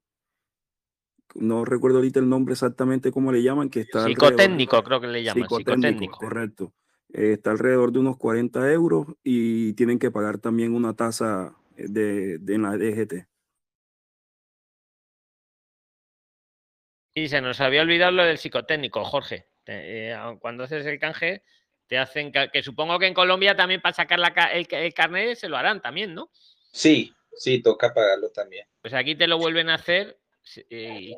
Por cierto, un tip. ya que lo dice David, hay un tip, sí, la, el técnico suele valer 40 euros, pero si buscáis, hay esto de Groupon y estos rollos de los cupones, hay ofertas que a veces te lo encuentras por 7 euros. Conozco un Priline que lo hizo así, ¿eh? Que lo sepáis, que lo sepáis. Buscáis dónde hacer psicotécnico, Madrid o donde estéis, y salen ofertas. Y, vale igual uno que otro. Porque te pueden cobrar eso, 40, 50 euros, pero a lo mejor con una oferta de estas que pillas te sale por 7 euros. ¿Vale? Eso es como. Ahí queda el tip. El doctor Marcos Ramírez nos quería decir algo. Doctor, que le veía que ahí. Muy buenas noches, eh, Luis. Muy buenas noches. Eh, con Jorge, porque el, el tema del, del canje es, está establecido para licencias de extranjeros ser homologado o la figura que le colocan canjear en España. Solo aplica para extranjeros con licencia extranjera para ser funcionada en España. Con el tema de la licencia de moto, la licencia A eh, es para menores de 200 centímetros cúbicos, con la licencia A2 es para mayores de 200 cc o, centímetros cúbicos de las motos. Y obviamente el compañero que, que, aportó allí, obviamente, como hay un enlace, hay una comunicación interinstitucional entre el tránsito, llamémoslo así, de Colombia y de España, pues obviamente al, al tener ya habilitada la, la licencia de a2, obviamente se la, se la, hacen el canje y hacen la observación de que también está em, habilitado para conducir motos. Y como lo dijo el compañero muy correctamente, tienes que, eh, sin, sin, prejuicio alguno, tienen que aplicar la psicotécnica y todos los pagos de los aranceles en, en, en, ese, en ese, término. Pero obviamente sí, el canje aplica para extran licencias extranjeras en España. En el caso de la novia de Jorge, si mal, si mal no recuerdo, ella es española, ella debe sacarse su licencia española. Buenas noches, ¿tendrías una pregunta? Ahí queda, ahí queda dicho. Eh, muchas gracias, doctor. Ah, es del gracias. tema, Paulo, la pregunta. Sí, señor. Sí, señor. Pues venga, eh, sí, adelante, aporta o pregunta, venga. Nos gracias, silenciamos Luis, todos. Gracias, mi nombre es Paulo Goyeneche, soy de Colombia, estoy en Colombia. Eh, yo tengo licencia de instructor de conducción en categoría B1 y C1, ¿sí? Esas licencias se pueden homologar para trabajar en España, licencia de instructor de conducción B1 y C1 que es para vehículo liviano, automóvil público y, y particular, automóvil, camperos, camionetas. Te refieres, Paulo, para dar, para dar tú las clases, ¿no? Como profesor de autoescuela. Correcto, don Luis, sí señor, yo tengo la licencia aquí de instructor para B1 y C1 eh, aquí en Colombia. Muy buena pregunta. Yo, yo no lo sé ahora mismo, ¿eh? Paulo, ¿alguien lo sabe de la sala? Buenas noches.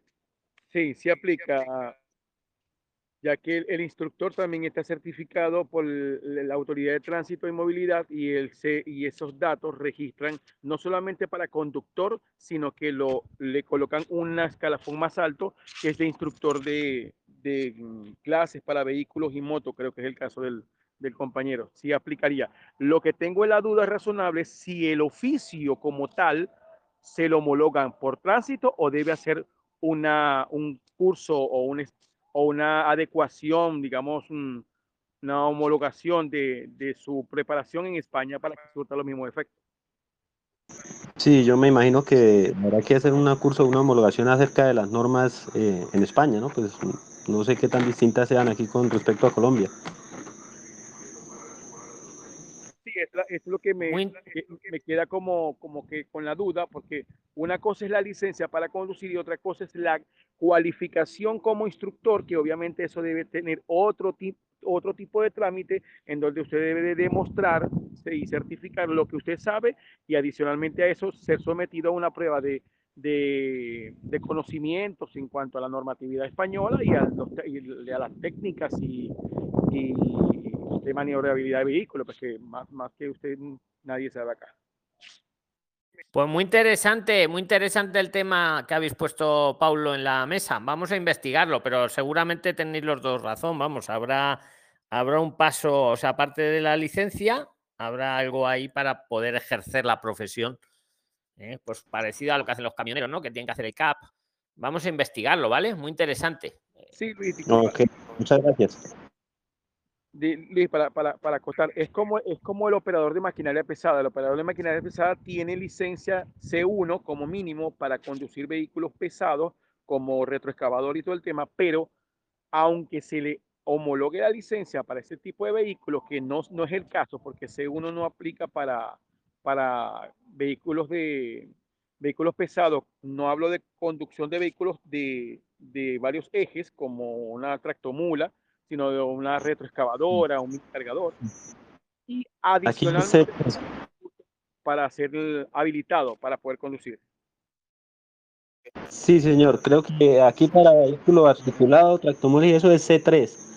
Y para maquinaria, maquinaria amarilla que llamamos acá, o maquinaria de obra, retroexcavadoras, cargadores, eh, ya es una ya es eh, un certificado que expide la entidad que aquí se llama el SENA, ¿sí? Entonces, bueno, hay varias entidades, pero la más conocida es el SENA. Y ya con ese certificado puede operar, operar la máquina. Pero como tal, eh, no, que yo tenga conocimiento, no hay, digamos, no hay como conexión con tránsito para operar la maquinaria pesada. No sé si estoy mal, pero creo que no. Eso ya es una, como una certificación de una entidad eh, especializada que los capacita para operar las máquinas. Sí, Pues correcto. queda dicho, Prilines. eh, venga, el que diga su nombre tiene la palabra, el tema que quiera. William, William de Ana Colombia. Cadena. Pamela, por favor. De Colombia. Le dais al replay. Venga, William, preséntate. Todos los demás, yo incluido, nos silenciamos. Venga. Bueno, William de Colombia. Saluda a todos los prilines de, que están hoy en el, en el grupo. Mi pregunta es la siguiente. Yo viajo la próxima semana para, para España. Voy a solicitar asilo real. eh, pero tengo el conocimiento y he leído pues mucho y, y con el grupo me he enterado de que las citas para asilo están complicadas, los tiempos para que te den eh, la oportunidad de trabajar también son altos, eh, de más de seis meses. Entonces mi pregunta es, yo solicito asilo y a la vez puedo solicitar hacer una estancia por estudio para mí, porque con el asilo pues tendría cubierta mi familia, pero laboralmente necesito activarme. Entonces pienso en que haciendo una estancia por estudio me saldría más rápido el permiso de trabajo. Eh, en realidad esa es la pregunta mía. ¿Puedo hacer al tiempo estas dos actividades? Presentarme por asilo y a la vez eh, aplicar para una estancia de estudio. Muy clara tu pregunta. Venga, ¿quién le quiere preguntar, eh, o sea, responder? Y el que le responda si quiere, luego también tiene la palabra. ¿Quién le quiere aportar a William? Venga, Edgardo, yo William. quiero aportar. adelante, Edgardo. Eh, Adelante y luego tú, David, eh, si quieres. Venga, Bien, Edgardo. según lo que según lo que he escuchado es que eh, si tú aplicas asilo y luego vas a aplicar a, a una estancia por estudio debes renunciar a tu solicitud de asilo entonces ahora lo que desconozco es si eh, si tú renuncias si tu familia eh, automáticamente estaría renunciando también o si puedes renunciar tú solo aun cuando estás solicitando el asilo para toda tu familia pero tendrías que renunciar a, a tu solicitud de asilo para poder aplicar por la estancia de estudio. Vamos a ver ahora la opinión de David. William, espérate Eh, que, que esto bueno, es William, muy buena pregunta. A ver, David, ¿qué querías tú aportar? Muchas gracias. Cuando, cuando William mencionas que, pues que en el asilo incluiría a tu familia, tienes que tener en cuenta también que si tú haces una solicitud de visado por estudio, podrías también traer a tu familia con un visado de acompañante. También podrían estar acá. Obviamente ellos sí no podrían trabajar porque no tendrían la oportunidad. La tendrías tú como estudiante, pero sí que también cubriría a, tu familia para estar de manera regular acá en España.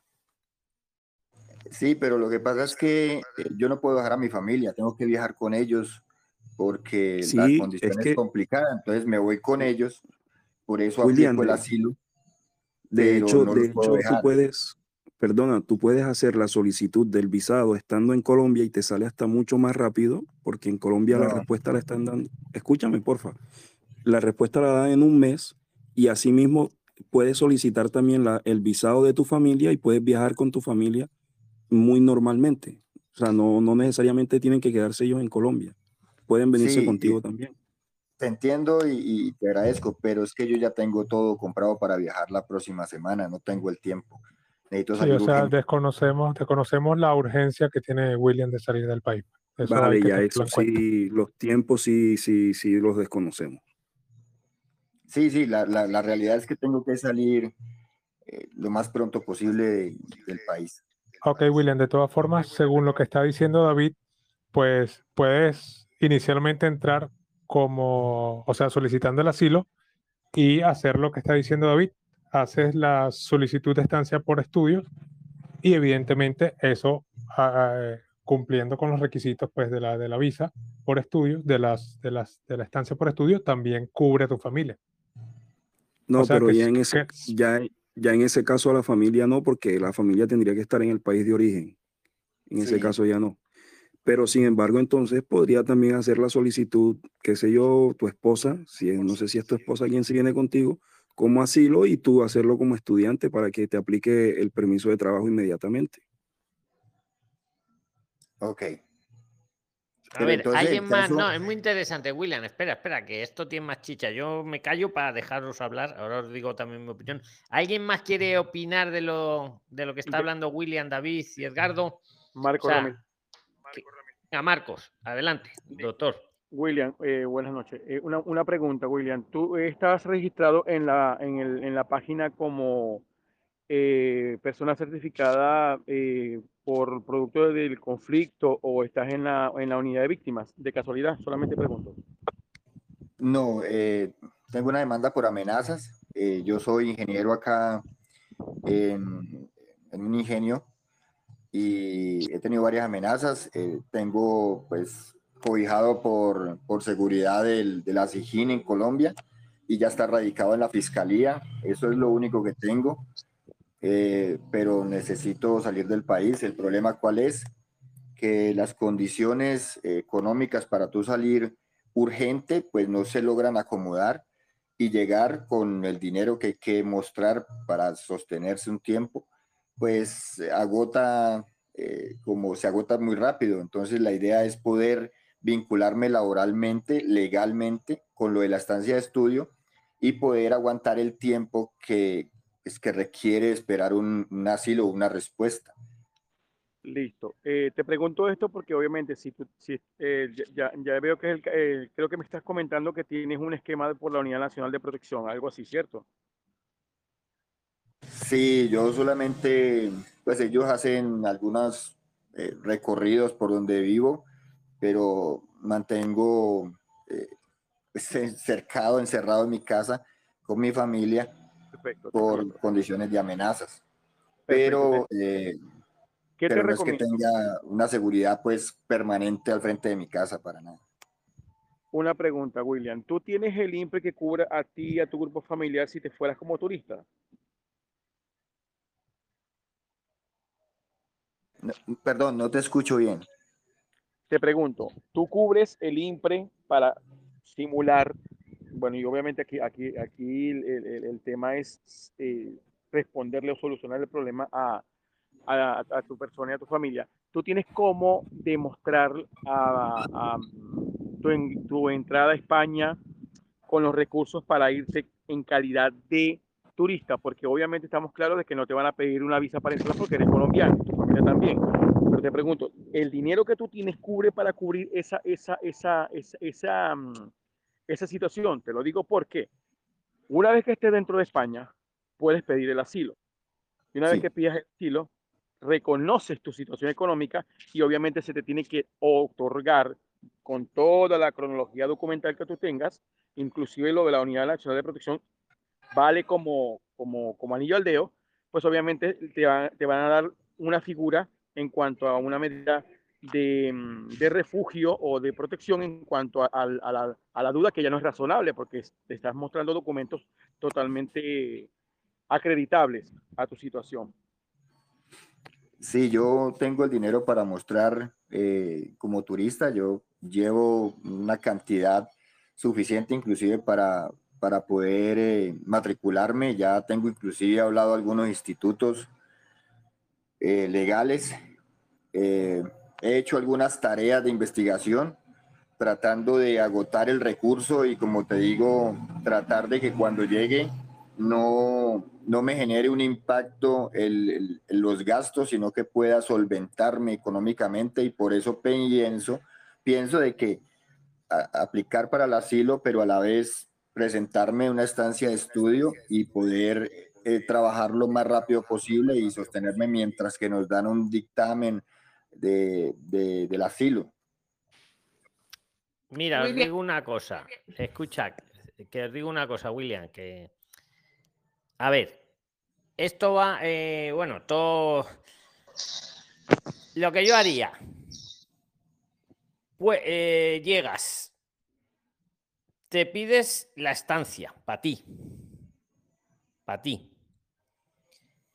Pedí cita para para todos, para ti y para tu familia. La cita está complicada, ¿vale? Pero Vamos haciendo la tarea. Pero paso uno, me pido la estancia para mí. Eh, para el resto de la familia, ya eso es, opcional. Mm, como acompañantes, como bien te han dicho, mm, ya no podrían ser acompañantes porque para eso te habrían tenido que esperar en Colombia y no es el caso. Pero paso uno, me pido, llego a España como turista, 100 euros por cabeza y por día, podéis venir de turistas para 10 días, sería 1000 euros por cabeza, solo enseñar, ya está. Eh, llegas. Te aplicas para la estancia en los primeros 60 días. ¿Vale? No apuréis 60 días, hacerlo en los 58 primeros días, siempre dejar un margen ahí, pero bueno, me pido la estancia. Los niños no sé qué edad tienen, pero bueno, casi es lo menos importante. Si se quedaran irregulares no pasaría nada. Te quiero decir, tienen sanidad y tienen colegio y todo. La mujer, pues lo mismo. Si quieres que trabaje, pues le aplicas otra estancia y no, pues no. Pero vamos, primero la estancia y vais pidiendo la cita para el asilo. Cuando sale la cita para el asilo, podéis pedir también la protección internacional el asilo. Me explico. Lo que no se puede es al revés, por los plazos. Si yo primero pido la protección internacional y me pasan los 60 días de turista para presentar la estancia y vamos a poner que me deniegan luego el asilo o, No, es al revés. A ver, si me deniegan el asilo me quedo irregular y ya no puedo presentar la estancia porque estoy irregular. O sea, paso uno va a la estancia. Paso dos va a la protección. Va por ese orden. Eh, yo conozco una PRILINER que, que lo hizo así. Y lo hizo así porque, a ver, la, la en teoría, en teoría, la protección internacional hay que pedirla en los primeros 30 días desde la llegada en España, por causas no imputables a uno mismo, como por ejemplo puede ser que no hay citas, ahí vamos a jugar otra vez con los tiempos de la administración a nuestro favor. O bueno, que hubieran cambiado las circunstancias, tal, tal, tal no vas a encontrar cita para los primeros 30 días. Y, son cosas distintas. El asilo no es una figura migratoria. Que me corrija el letrado doctor Marcos. El asilo no es figura migratoria. La visa, la estancia de estudios, sí. Pues yo pido, puedo pedir una estancia de estudios y aparte pedir una protección internacional. Estoy cumpliendo los, los requisitos para la estancia porque estoy en los primeros 60 días de turista. Y por otro lado, pido la protección internacional para mí y para mi familia. A lo mejor llega un momento que tenga yo que decidir si me quedo con una cosa o con la otra, pero mientras he salvado la, situación y no está tan claro que tenga yo que decidir, porque yo puedo tener una estancia de estudios y puedo también tener una protección internacional, porque no son, la protección, insisto, no es una figura migratoria. O sea, lo que hay que jugar un poco es con los plazos. Lo que no puedo es pedir una estancia si me he quedado irregular, porque pedí asilo, estuve protegido ahí, ¿no? Y luego me lo denegaron, vamos a suponer, yo que sé, a los seis meses o me lo deniegan, ahí me quedo irregular, ahí ya no puedo presentar la estancia.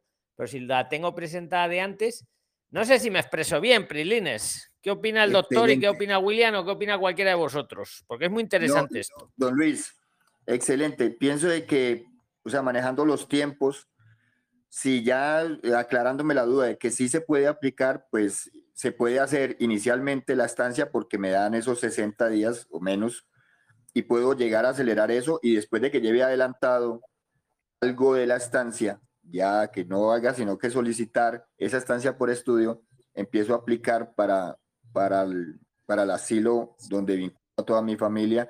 Y en el momento que, que de pronto me salga eh, lo del asilo, igual necesito terminar el, el, el, el, máster que estoy aplicando porque me interesa también, eh, tiene que ver con mi carrera, entonces eh, igual lo iría a terminar, ¿no?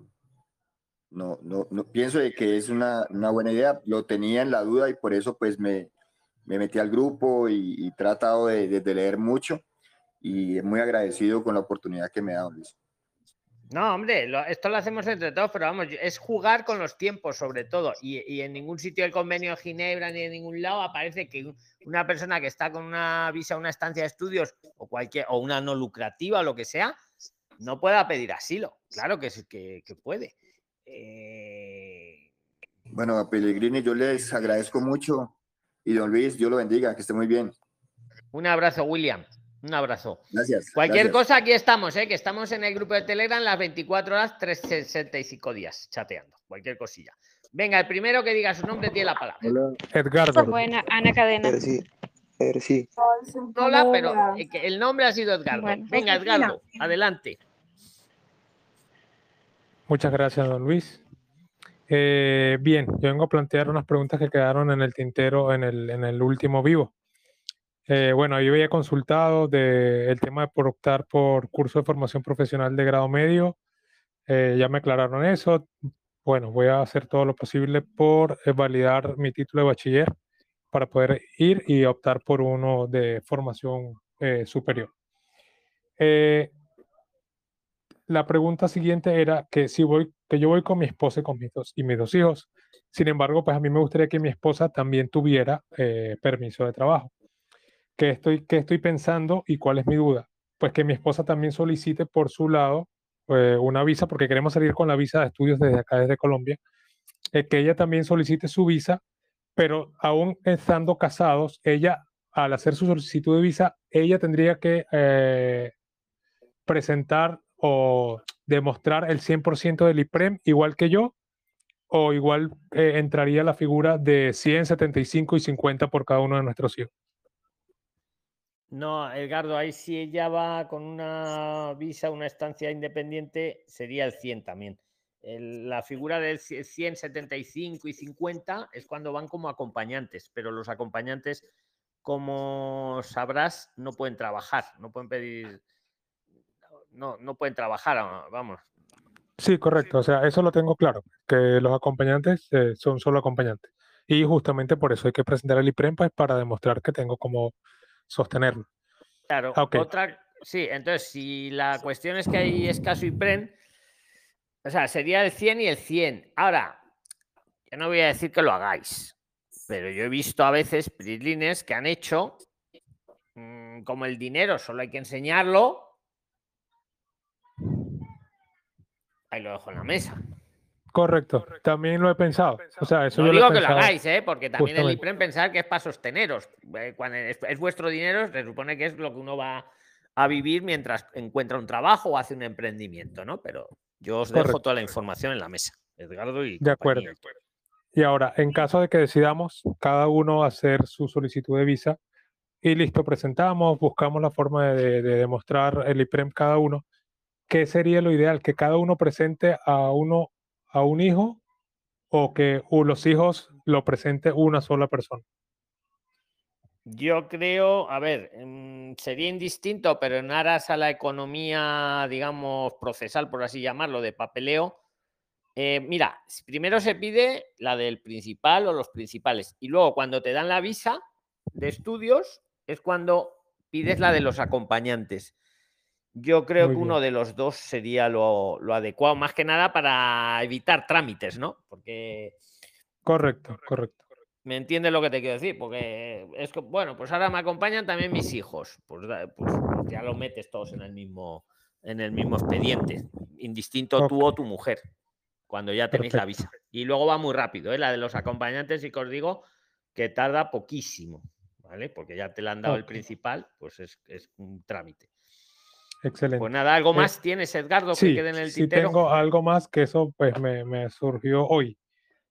Eh, ¿hay formas de que un extranjero pueda adquirir una propiedad allá en España desde afuera? Claro, claro que sí, hombre, y perfectísimamente.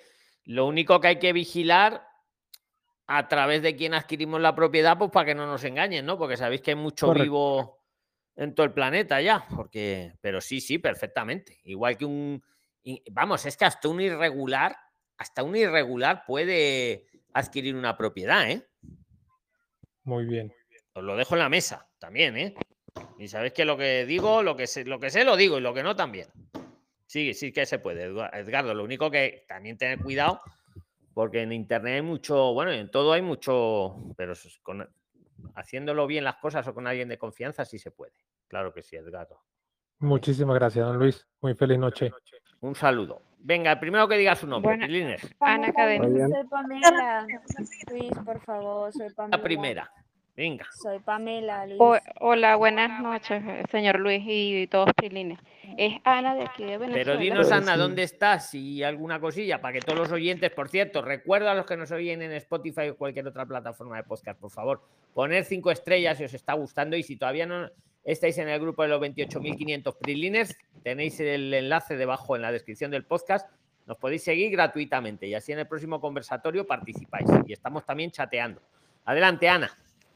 Preséntate. Este, sí, estoy, buenas noches, estoy en Venezuela, ¿ok? En esto, eh, eh, me iban a agregar a la pregunta del, de la parte del señor que va a pedir asilo, que ese es parte de mi caso. Claro, este, mi opción es que el próximo año yo pueda solicitar o bien sea el asilo o la estancia por estudio. Sin embargo, no tengo la demostración eh, en físico, como el quien dice. Es difícil tener aquí en Venezuela una cuenta internacional y la otra es que viajar con e- esa cantidad de efectivo para España, que de acuerdo al IPRE es alrededor de, de 8 mil euros aproximadamente. Perdón, de 9 mil. Entonces, tengo a raíz de esto una, una de las opciones sería el asilo, porque todavía estoy en Venezuela, ¿ok? La otra es la residencia del, perdón, la estancia por estudio. En una descarto la, solicitarla en tierra española demostrando los recursos económicos, ¿verdad? Y eh, se me surgió la otra leyendo el chat de, de los prilines. em, si alguien, por ejemplo, o un familiar o un- una persona, un amigo en España que esté de forma regular, que te ofrezca eh, la parte de hospedaje, ¿verdad? Vivir en su casa y todo esto. Entonces querías, esa era más que todo la, eh, es la duda, que si esa opción existe, pero cómo yo haría para demostrar esa ayuda ahí en España, si la llego a solicitar, por ejemplo, si llego a solicitar la estancia por estudio. Porque lo de la parte del asilo, ¿a lo me oyen? A Sí, sí, te, te estamos oyendo muy bien. Sí, porque la parte del asilo es algo que, como le comenté en el chat, estuve investigando por, por muchos otros youtubers, otros grupos y todo esto. Y una que apareció, una actualización ahorita de esta semana de unos abogados donde ellos manifestaron una gran preocupación en el caso de Venezuela, de acuerdo a- al convenio que ellos tienen, que es em, la ayuda humanitaria, que bien es cierto, algunos le niegan el asilo, pero le dan esta otra opción que es la ayuda humanitaria en el cual ellos pueden laborar. Entonces, ellos dicen que no se entienden, que es el por qué tanta, tanta estadística de, de haber negado la ayuda humanitaria, ya que ninguno de, los, de esas personas que llevaron su, su, su expediente y, y gestionaron su, su solicitud, este, tienen algún tipo de, de, problema, es decir, a un antecedente penal, bien sea aquí en Venezuela, algo internacional. Entonces, es lo que ellos demuestran, que dice que es una gran preocupación y que no entienden porque si algo es cierto, es este acuerdo que ellos tienen, o sea, es una ayuda, ¿verdad?, que está haciendo España eh, a nivel de los, las cuestiones de los derechos humanos y todo eso, lo que ocurre aquí en Venezuela.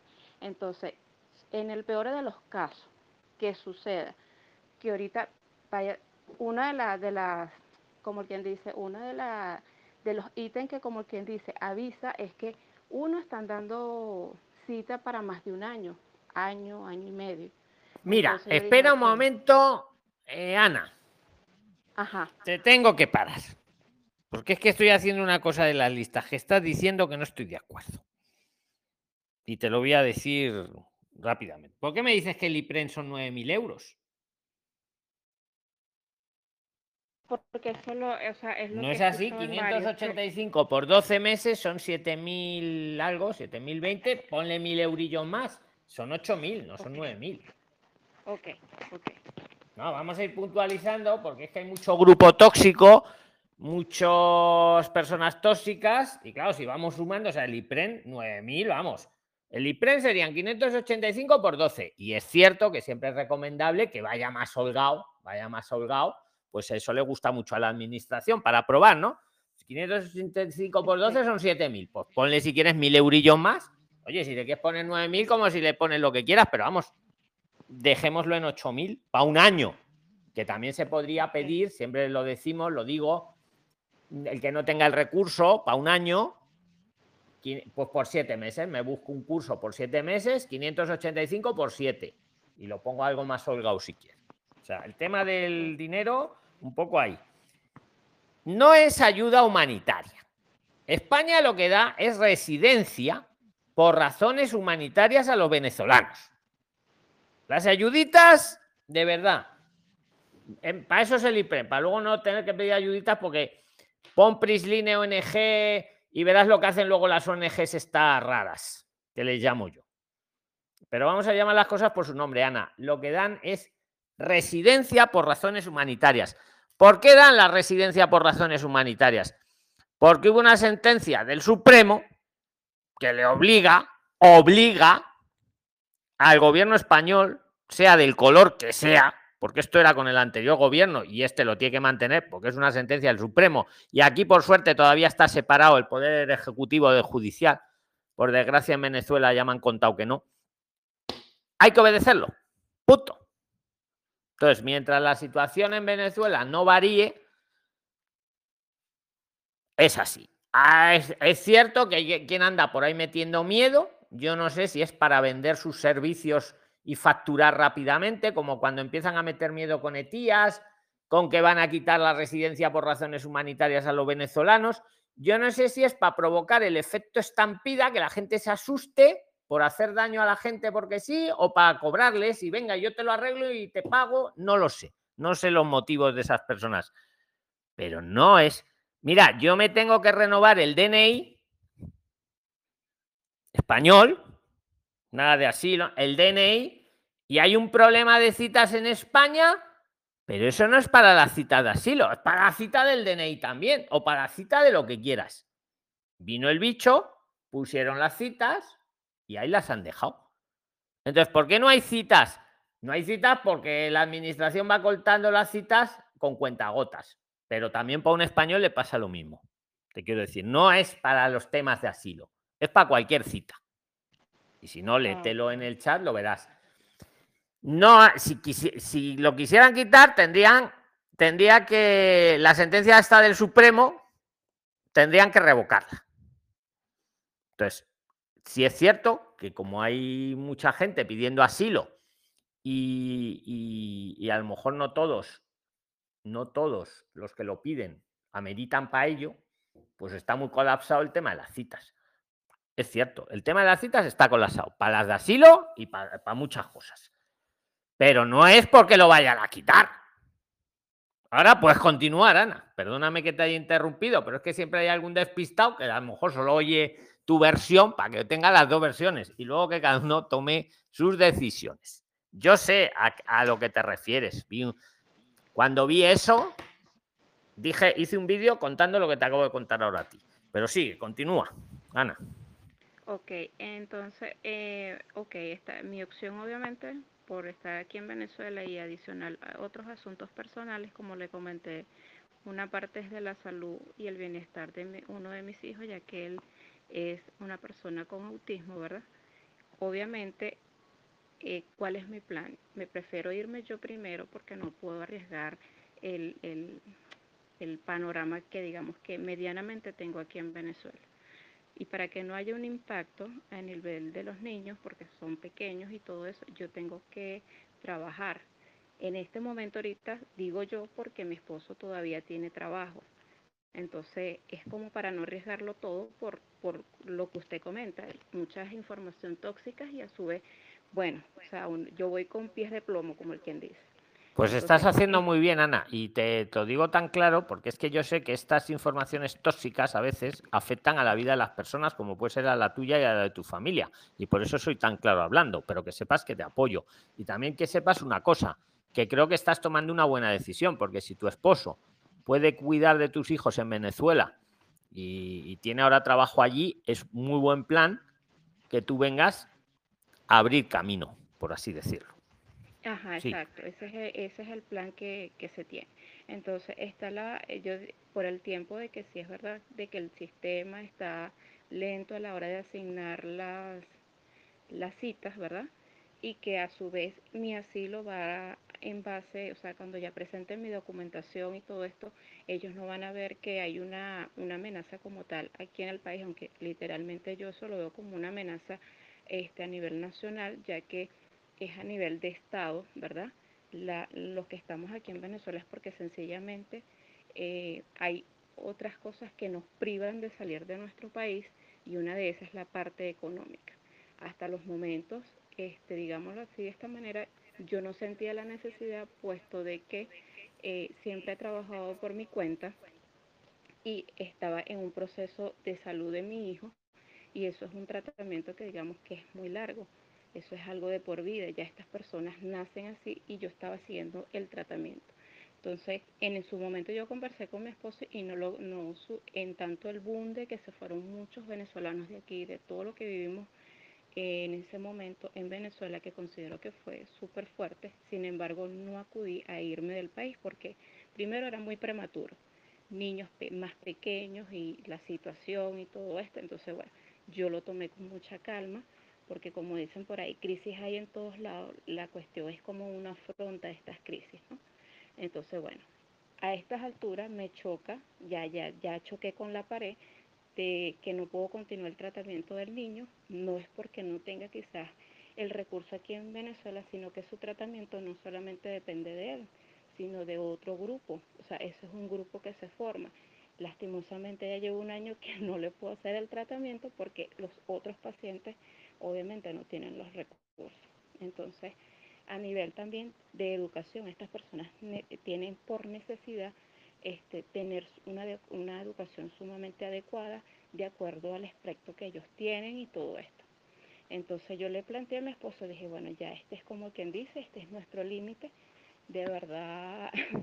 Vale, Ana, una país- pregunta. ¿Qué edad, qué edad tiene tus hijos? El, ok, el mayor tiene 14 años, que es la persona autista, y la niña tiene 11 años. Bueno, yo te voy a decir una cosa. Aquí un niño de 11 y de 14 años va a tener todo el apoyo y toda la educación y toda la educación especial que precisa, eh, sea venezolano o sea del país que sea. O sea español, o sea colombiano, argentino, o sea, eso, eso dalo por sentado. Incluso estando irregular. Incluso estando irregular que lo sepas. En España los niños están muy bien protegidos y es como debe de ser. O sea, ese, ese miedo quítatelo ya. Luego, el miedo de que van a quitar la, la residencia por razones humanitarias a los venezolanos, quítatelo también. Yo no lo veo a corto plazo. Para nada, para nada. Sí, Luego, la idea de venirte tú sola o venirte ya con los niños, pues piénsalo, porque, porque ya con lo que me estás diciendo, si el niño necesita ya la atención, la va a tener Ana, independientemente de que vengas con estancia o con visa de estudios o que vengas a pedir protección internacional. La va a tener de las dos maneras. Sí o sí. Incluso aunque uno estuviera irregular.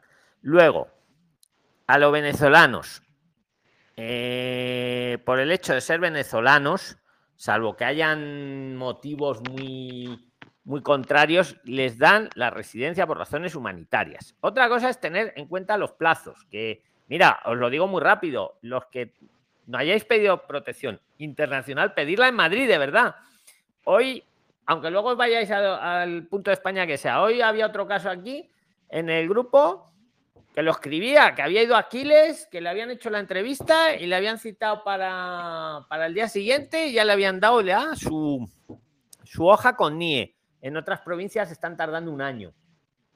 Lo que aquí en Madrid han tardado 24 horas. O sea, de verdad, eso pensarlo. Eso sí.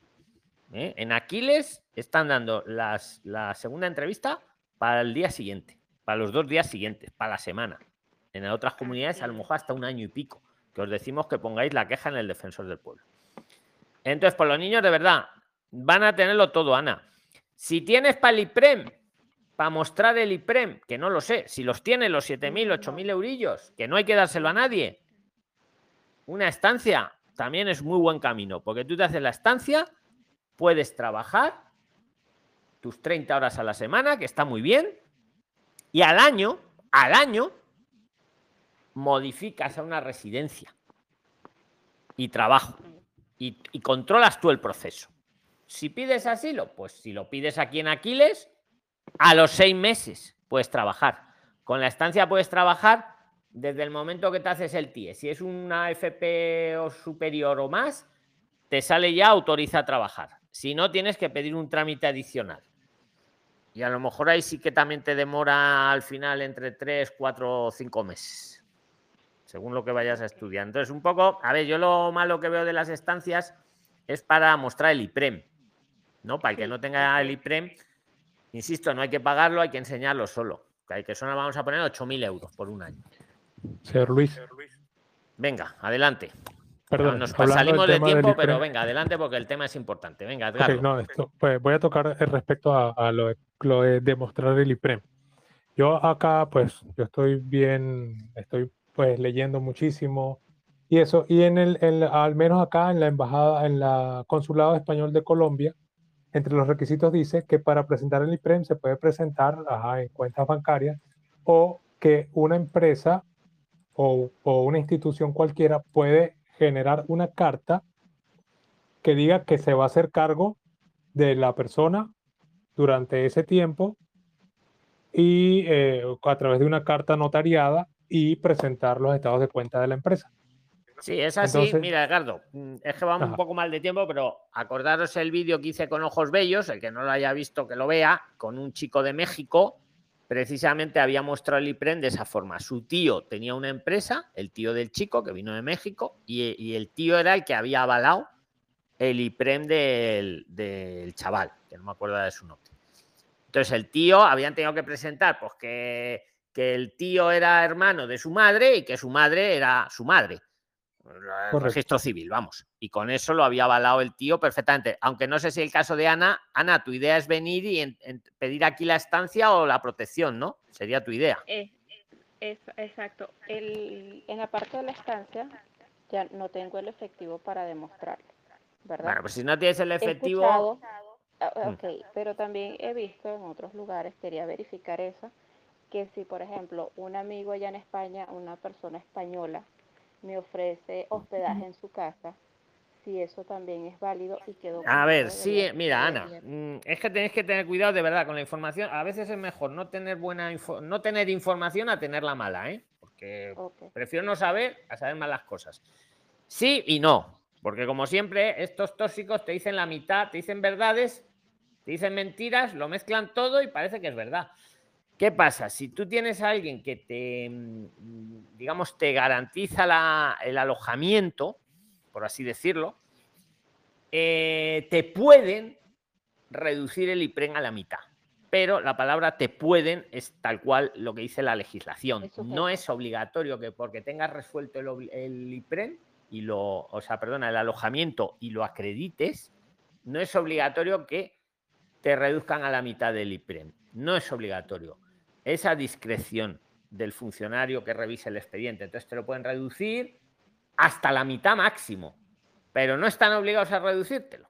Ni siquiera un poquito, o te lo puedes reducir un poquito, mucho, como máximo hasta la mitad, pero no es no es un mandato que hace la ley que si le demuestras que tienes el alojamiento resuelto, eh, obligatoriamente te reduzcan el IPRE. ¿Te lo pueden o no te lo pueden reducir? Entonces es un tema un poco así, vale, está ahí, pero que lo sepáis. Eh, bueno, a veces eh, decís qué requisito necesito para eso, pues que el que te lo va a resolver o tiene él es el dueño de la casa o la tiene alquilada a su nombre. Entonces firma y se compromete tal. Pero vamos, en tu caso, siendo venezolana, mmm, te van a dar la residencia por razones humanitarias, salvo lo típico que viene uno de un tercer país y no puede acreditar porque no, se ha quedado en el tercer país. No os confundáis, que muchos que han venido de un tercer país también le dan la, protección internacional, ¿eh? pero lo vídeos. Venga, pero muy rápido, Loli, porque tenemos que irnos que aquí en España va a ser la una de la madrugada, pero ahora seguimos chateando. Muy rápido, Loli, venga. Espera, rapidito, mira. Hay personas que han cometido muchos errores con esa de la carta de la persona que avale que tú vas a estar en su casa. Porque primeramente, yo te lo digo porque mm, lo, medio vi. La persona que se va, que va a decir que tú vas a vivir en su casa, o sea, que tú no vas a tener que gastar el dinero en alojamiento, esa persona primeramente tiene que tener el, o sea, el alquiler a nombre de esa persona.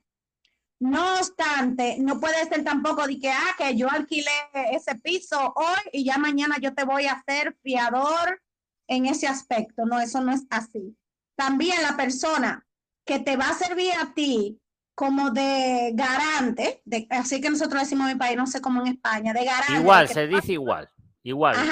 de que tú vas a vivir en mi casa, también yo tengo que tener lo que se le dice como una fidavi, o sea, yo pago mi casa, pero hay que ver de dónde que yo pago mi casa. Porque tampoco es que yo tengo un piso alquilado y ya yo puedo decir que tú vienes para mi casa sin yo tampoco tener una base de dónde yo saco mi dinero. Y hay que ver también si esa persona está legal, aunque esté pagando su casa.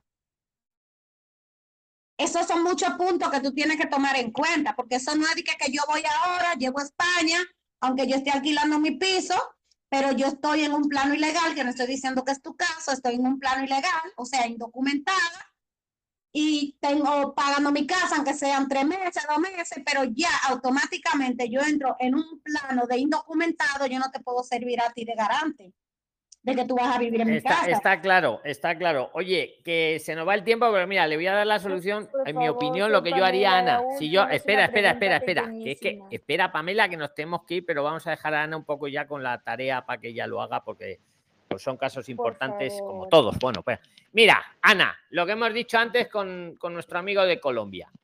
¿Tú eres venezolana? Mm, ¿Te vienes? Mi opinión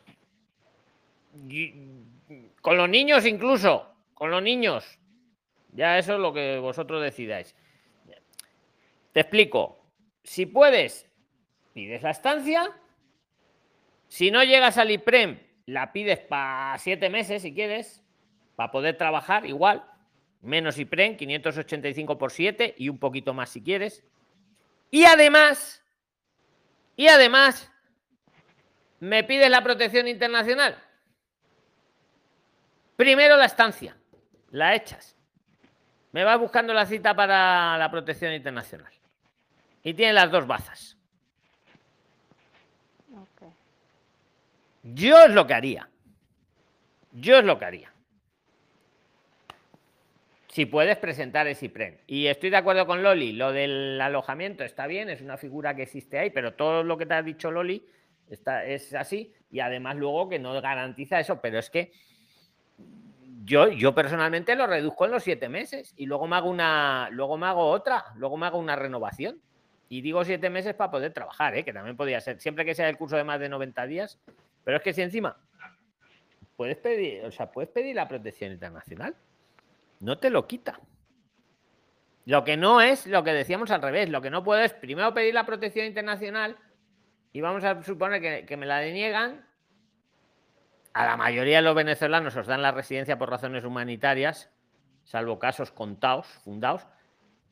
Pero vamos a ver que vamos a suponer que me la deniegan, ya me quedo irregular y entonces pido la estancia. Así no vale.